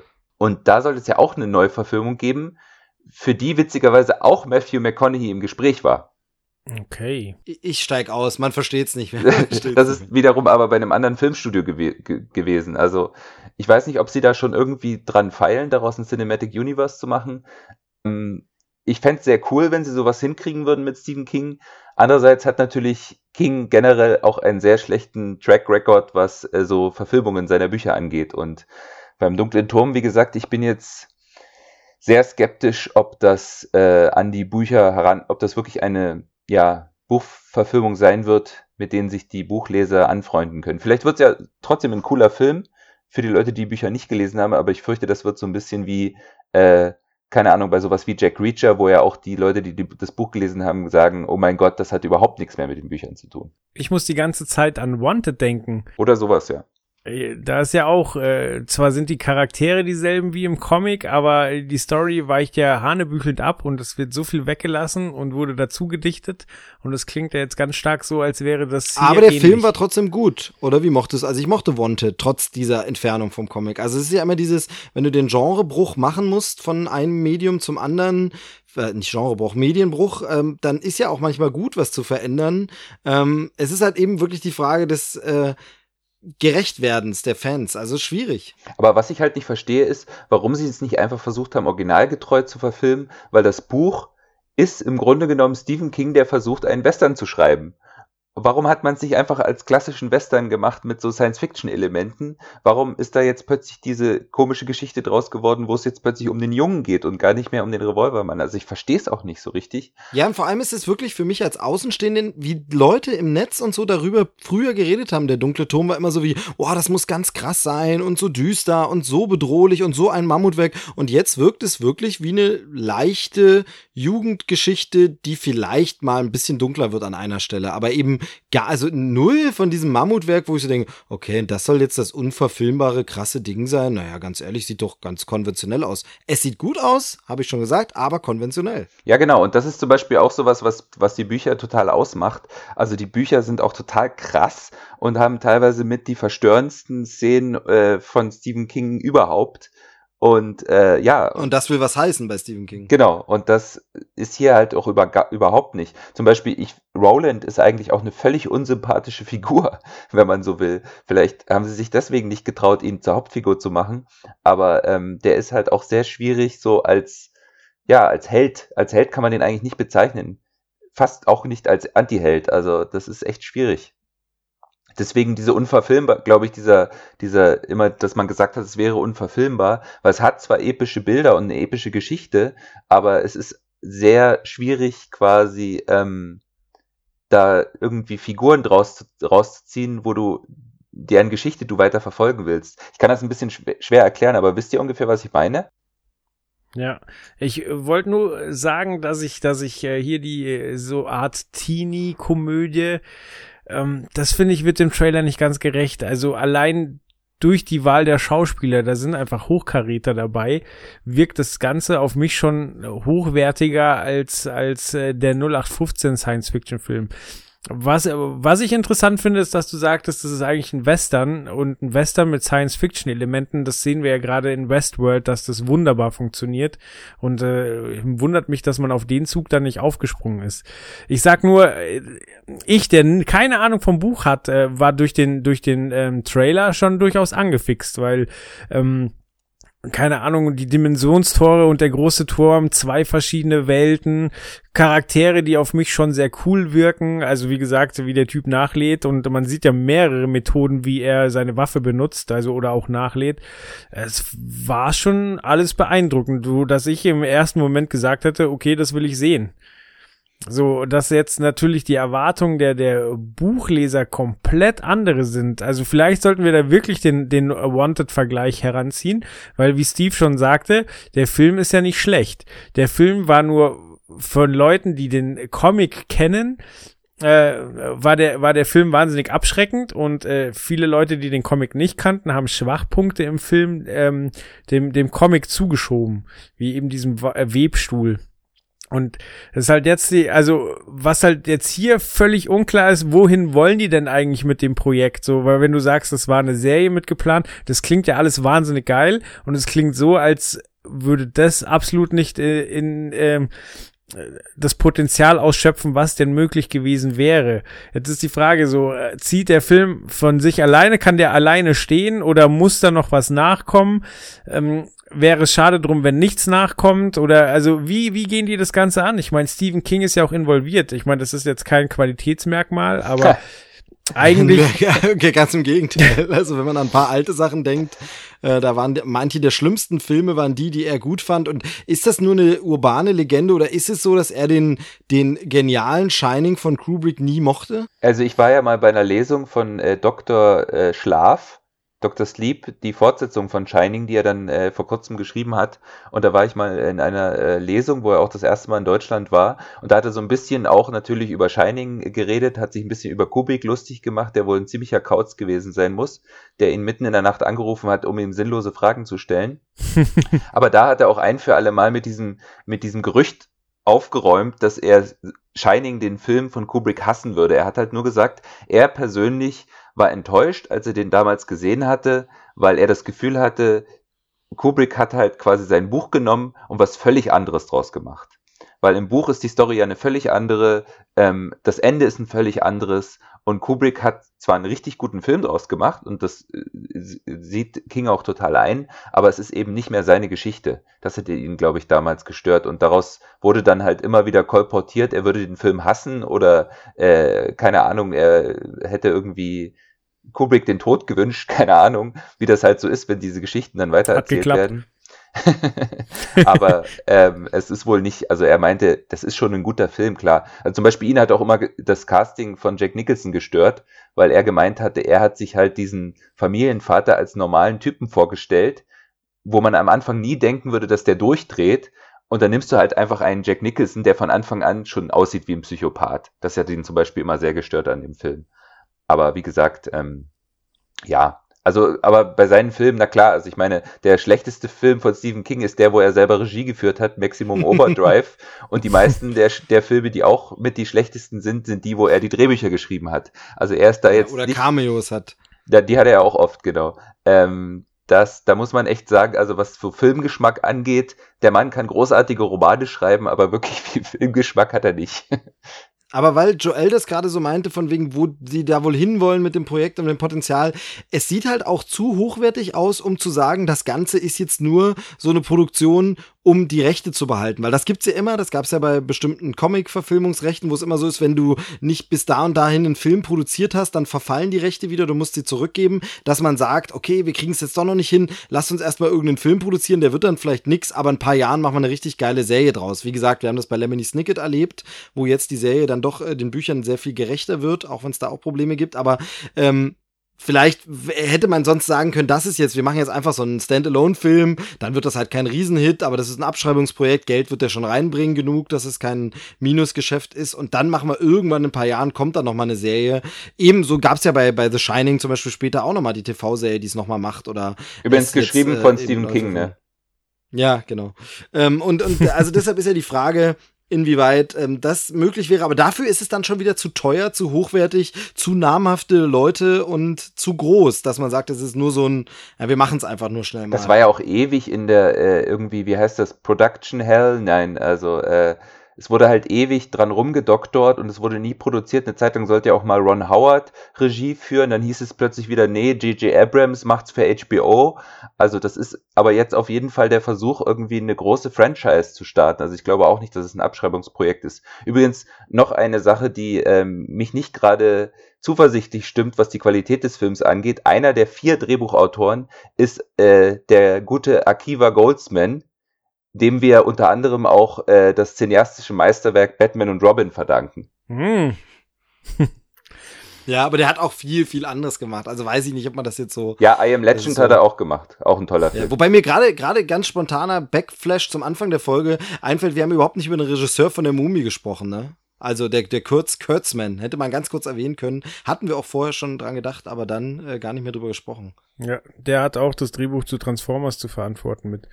Ja, zusammen mit Orky. Orky und Kurtzman sind immer so, die haben so Hit or Miss, die haben gute Sachen gemacht, aber die haben auch Transformers verbrochen. Ähm, aber wo wir gerade ein bisschen auf Stephen King rumgebasht haben und seine seine ähm, Fähigkeiten als Produzent äh, neben neben äh, Stephen King wird ja auch und du hast ihn gerade als möglichen Regisseur aufgeführt Ron Howard äh, erwähnt und Ron Howard hat ja jetzt nicht so viel Falsches gemacht, oder? Nee, wie gesagt, der war eben auch ganz lange als äh, im Gespräch als der als der eigentliche Regisseur des Ganzen, aber der hat es dann halt doch abgegeben. Ähm, jetzt macht's irgendjemand, ich glaube, der ist noch nicht so bekannt. Ähm, aber, aber ganz kurz, während du das nochmal nachguckst, Ron Howard ist aber auch schon viel so ein, ich sag mal, so ein Handwerker. Also der hat jetzt nicht so die feinste Handschrift, die man immer wieder erkennt, sondern das ist schon sehr klassische Hollywood-Runterkurbel. Aber die ist dann gut, die ist solide, die mag man, aber da ist jetzt auch nicht, wo du sagst, das ist der typische Ron Howard-Look oder so, wie man das bei einem Spielberg oder so hat. Also das von daher, dann wäre es halt auch nur so eine Standard-Auftragsarbeit irgendwie. Das ist witzig, ich habe gerade gerade nachgeguckt, äh, was Ron Howard so gemacht hat, weil ähm, mir war so, dass er die Dan Brown-Verfilmung gemacht hat. Sehe ich zwar jetzt nicht, aber weil wir vorhin über Daryl Hannah gesprochen haben, er hat äh, Splash, eine Jungfrau, äh, eine Meerjungfrau hier zum Verlieben hat, äh, hat Jungfrau am Haken oder was genau. Ja. Äh, das ist von Ron Howard. Ja, aber so Apollo 13, A Beautiful Mind, äh, Cocoon.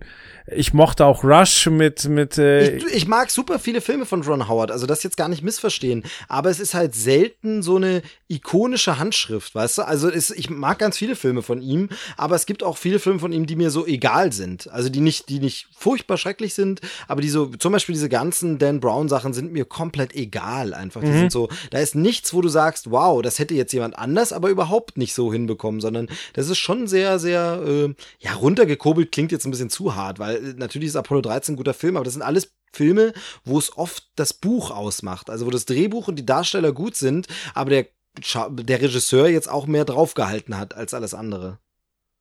Übrigens, ich habe gerade nochmal nachgeschaut, der Regisseur jetzt äh, bei The Dark Tower ist Nikolai Arcel oder Arcel, äh, ein dänischer Regisseur und Drehbuchautor. Sein bekanntester und erfolgreichster Film war Die Königin und der Leibarzt. Der wurde ja 2013 sogar für einen äh, Oscar nominiert als bester fremdsprachiger Film. Und als Drehbuchautor hat er wohl auch an dem, an dem Drehbuch mitgeschrieben, zusammen mit äh, eben dem Goldsman und zwei anderen noch. Und ähm, als Drehbuchautor ebenfalls hat er gemacht äh, unter anderem Mal- Melancholia und äh, Verblendung. Ähm, Genau, die, dänische- Millennium-Trilogie Genau, sogar. Also die Millennium-Trilogie, genau, ja. die- Also wo man sagt, ja, okay, äh, jetzt nicht so bekannter Regisseur, was ja aber nicht unbedingt was Schlechtes heißen muss, weil äh, da gab es ja, ja, auch viele... Ja. die Verblendung Millennium-Sache ist ja auch riesige Buchsache und die dann als Drehbuch umzuarbeiten, da gehört ja was dazu, das ist dann so erfolgreich. Also von daher immerhin dieses Buch zum Film bringen, das ist schon mal der richtige Background, sage ich mal. Aber man weiß eben nicht, wie viel Input hat er da noch bei dem Drehbuch gehabt, wenn da schon drei andere dran rumgeschrieben haben.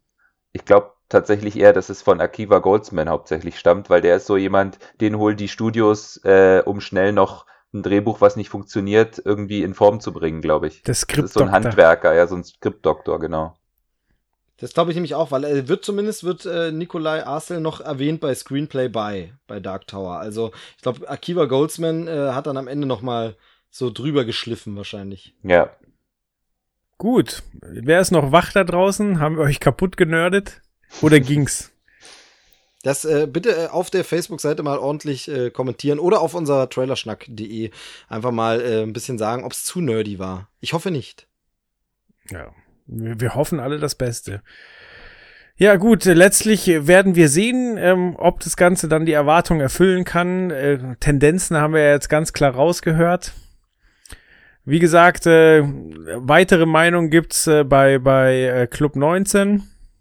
Ist doch Club 19, oder? Oder ist es Club 19? Ja, ja, Club 19. Club- Club, 19 auf äh, Patreon, genau. Ähm, so ganz haben sie noch nicht erklärt, was mit der 19 auf sich hat, aber muss wohl auch irgendwie ein Stephen King-Bezug sein. Das könnte ich jetzt erklären. Ja, mach doch. Ja, also die 19 ist genauso wie der dunkle Turm auch sowas, äh, was mehr oder weniger durch Zufall in den Büchern immer wieder äh, auftaucht bei Stephen King. Und irgendwann hat er halt so einen Running Gag gemacht, draus gemacht, dass immer irgendwie in seinen Büchern die 19 eine Zahl ist, die auftaucht. Ob das jetzt irgendwie an einem Türschild ist im Overlook Hotel, da ist es zum Beispiel auch immer das Zimmer, ich glaube 319, in dem irgendwie der Geist erscheint oder äh, halt in anderer Form. Also die 19 spielt auf jeden Fall eine wichtige Rolle im Werk von Stephen King. Okay. Ja, auf was von dem heute besprochenen freut ihr euch denn am meisten? Das finde ich diesmal eine ziemlich fiese Frage. Ja, dann fange ich mal an mit der fiesen Frage. Ich finde, ähm, also Mumie habe ich halt Bock, weil wird geile Action. Hinterher war er dann vielleicht nicht so toll, aber geile Action ist es auf jeden Fall.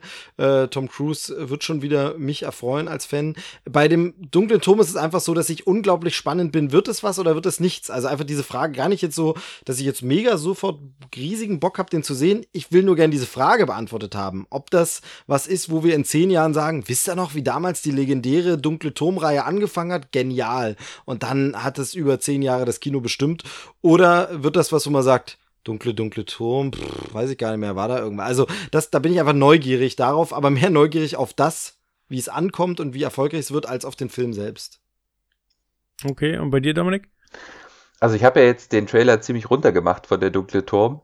Andererseits ist es so ein bisschen so, also ich habe mir den natürlich heute auch gefühlt zehnmal angeschaut, weil ich dann eben doch so ein Buchfan bin und dann eben doch wieder eine Gänsehaut kriege, wenn dieses Zitat kommt aus dem Buch, äh, wo er eben sagt, ich schieße nicht, äh, ich schieße nicht mit der Waffe, sondern ich schieße mit dem Herz. Ich töte nicht mit der Waffe, ich töte mit dem Herzen und so.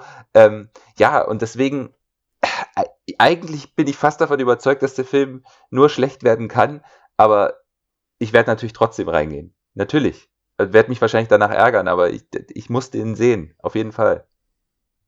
Gut, gut. Also mich interessiert diesmal wirklich alles, wobei ich ähm, vier Blocks und American Epic halt keine Ahnung habe, wie ich das in naher Zukunft gucken soll. Und es garantiert äh, machen werde, sobald ich irgendwie die Gelegenheit habe, aber deswegen jetzt nicht wahnsinnig äh, kreativ und äh, und ehrgeizig werde. Deswegen äh, stelle ich das mal ein bisschen hinten an. Ähm, Dark Tower, der Trailer hat mich absolut neugierig gemacht, aber richtig heiß bin ich einfach auf Sense 8. Ich habe die erste Staffel jetzt zweimal gesehen. Und äh, ja, wie gesagt, gestartet ist das Ganze vor vor knapp zwei Jahren und äh, ah, ist doch schlimm, wenn Du man kannst ja vielleicht noch mal, noch mal ganz kurz erzählen, worum es da geht. Vielleicht noch mal so 10, 15 Minuten. Dann knacken wir mit dieser Ausgabe auch die zwei Stunden noch. äh, nein. Okay, gut, dann spulen wir nachher noch mal zurück und hören es uns noch mal an. Also stimmt, ich hatte Sense 8 schon wieder komplett vergessen jetzt in der Liste. Was? Ja, bei Sense8 Okay, Jungs. äh, bin ich tatsächlich auch wieder so ein bisschen angefixt. Vielleicht schaue ich, schaue ich jetzt nochmal die erste Staffel und dann gleich die zweite hinterher oder so. Ähm, weil wie gesagt, ich fand es ja eigentlich auch gut. Ich glaube, ich muss der Serie einfach noch mal eine neue Chance geben. So ging es mir damals mit Lost auch. Da habe ich auch einen zweiten Anlauf gebraucht irgendwann und dann war ich geguckt. Ja, mir ging das mit den Harry Potter Büchern so. Ich habe zweimal Teil 1 angefangen und fand scheiße und irgendwann hat man mir gesagt, ich soll doch das dritte Buch lesen. Dann habe ich das gelesen, dann das vierte hinterher und dann habe ich von vorne angefangen. Ja, manchmal brauchst du auch so, es ist ja auch immer so eine Stimmung, wo es einen erwischen muss und abholen muss und so. Ähm, da können die Sachen manchmal gar nichts dafür, sondern dann, dann war man einfach noch nicht bereit oder einfach nicht in der richtigen Stimmung dafür. Von daher. Ja, gibt's ja auch manchmal bei Alben so. Du, du Ja, ja. gibst ihm immer wieder eine Chance und es ist einfach scheiße. Und dann gibt's den Moment, wo alles passt, so wo du in der richtigen Stimmung bist, äh, das Wetter das Richtige ist und plötzlich verstehst du dieses Album und, und äh, es erschließen sich Dinge, die dir vorher immer verwehrt geblieben sind und dann gehört zu deinen Lieblingsalben. Das, sowas gibt's. Ja, ich finde das bei, bei Alben ganz lustig, dass ich ganz oft, und da schließt sich der Kreis wieder zu unserer Sendung hier, äh, in Trailern irgendwelche Songs höre, die ich super gut finde, dann nachrecherchiere, was das ist, feststelle, das ist ein Song auf einem Album, das ich besitze, aber nach dem ersten ein, zwei Mal durchhören nie so gut fand und deshalb nie weiter gehört habe, den Song wieder vergessen habe und jetzt durch diesen Trailer den Song mega gut finde, das Album nochmal höre und dann feststelle, ey, ja, ist doch eigentlich ein richtig gutes Album, richtig geile Songs drauf. Also, das ist manchmal seltsam, das schaffen Trailer mit äh, ihrem Musikeinsatz dann auch ab und zu. Ein schönes Schlusswort. Genau. Danke, dass ihr euch Zeit genommen habt. Euch da draußen danke fürs Zuhören. Und äh, damit verabschiede ich mich. Euch gebühren die letzten Worte. Ciao. Tschüss. Tschüss und danke, dass ich dabei sein durfte. Das war Trailerschnack. Bis zur nächsten Ausgabe.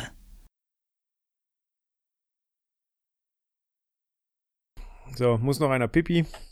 Aber das ist eine gute Frage. Lass mich mal kurz. Nee, schon zu spät. Ah, zum Glück hat er doch noch letzte Worte gebracht. Ich meinte, euch gewöhnen die letzten Worte. Tschüss. Oder zu dritt, ja. Wenn diese Melodie erklingt, wisst ihr, Radio Nukular geht mal wieder auf Tour. Dieses Mal aber eine sehr kleine, feine, exklusive Tour. Sie wird nicht hochverlegt, wenn sie ausverkauft wird. Es wird keine neuen Termine geben. Und das Ganze wird in meinem etwas familiäreren, kleineren Rahmen abgehalten. Nicht so wie die Herbst-Winter-Tour, wo es dann doch mehr in Richtung Comedy geht und ein bisschen mehr Show. Nein, dieses Mal heißt es einfach sitzen, schwitzen und Podcast aufzeichnen und das mit euch. Und zwar ab dem 31.05. dann in Frankfurt am Main im St. Peter, am 1.06. in München im Freiheits, am 2.06. in Köln im Gloria, am 3.06. in Berlin im Babylon, am 4.06. in Hamburg im Imperialtheater. Wir freuen uns auf euch. Vergesst nicht, Tickets sind rar, es wird schnell ausverkauft sein. Ab dem 13.02. an allen bekannten Vorverkaufsstellen und ab sofort bei krasserstoff.com und eventim.de. Die 25 Jahre Radionukular-Tour wird präsentiert von Froster. Und die Typen schreien yeah.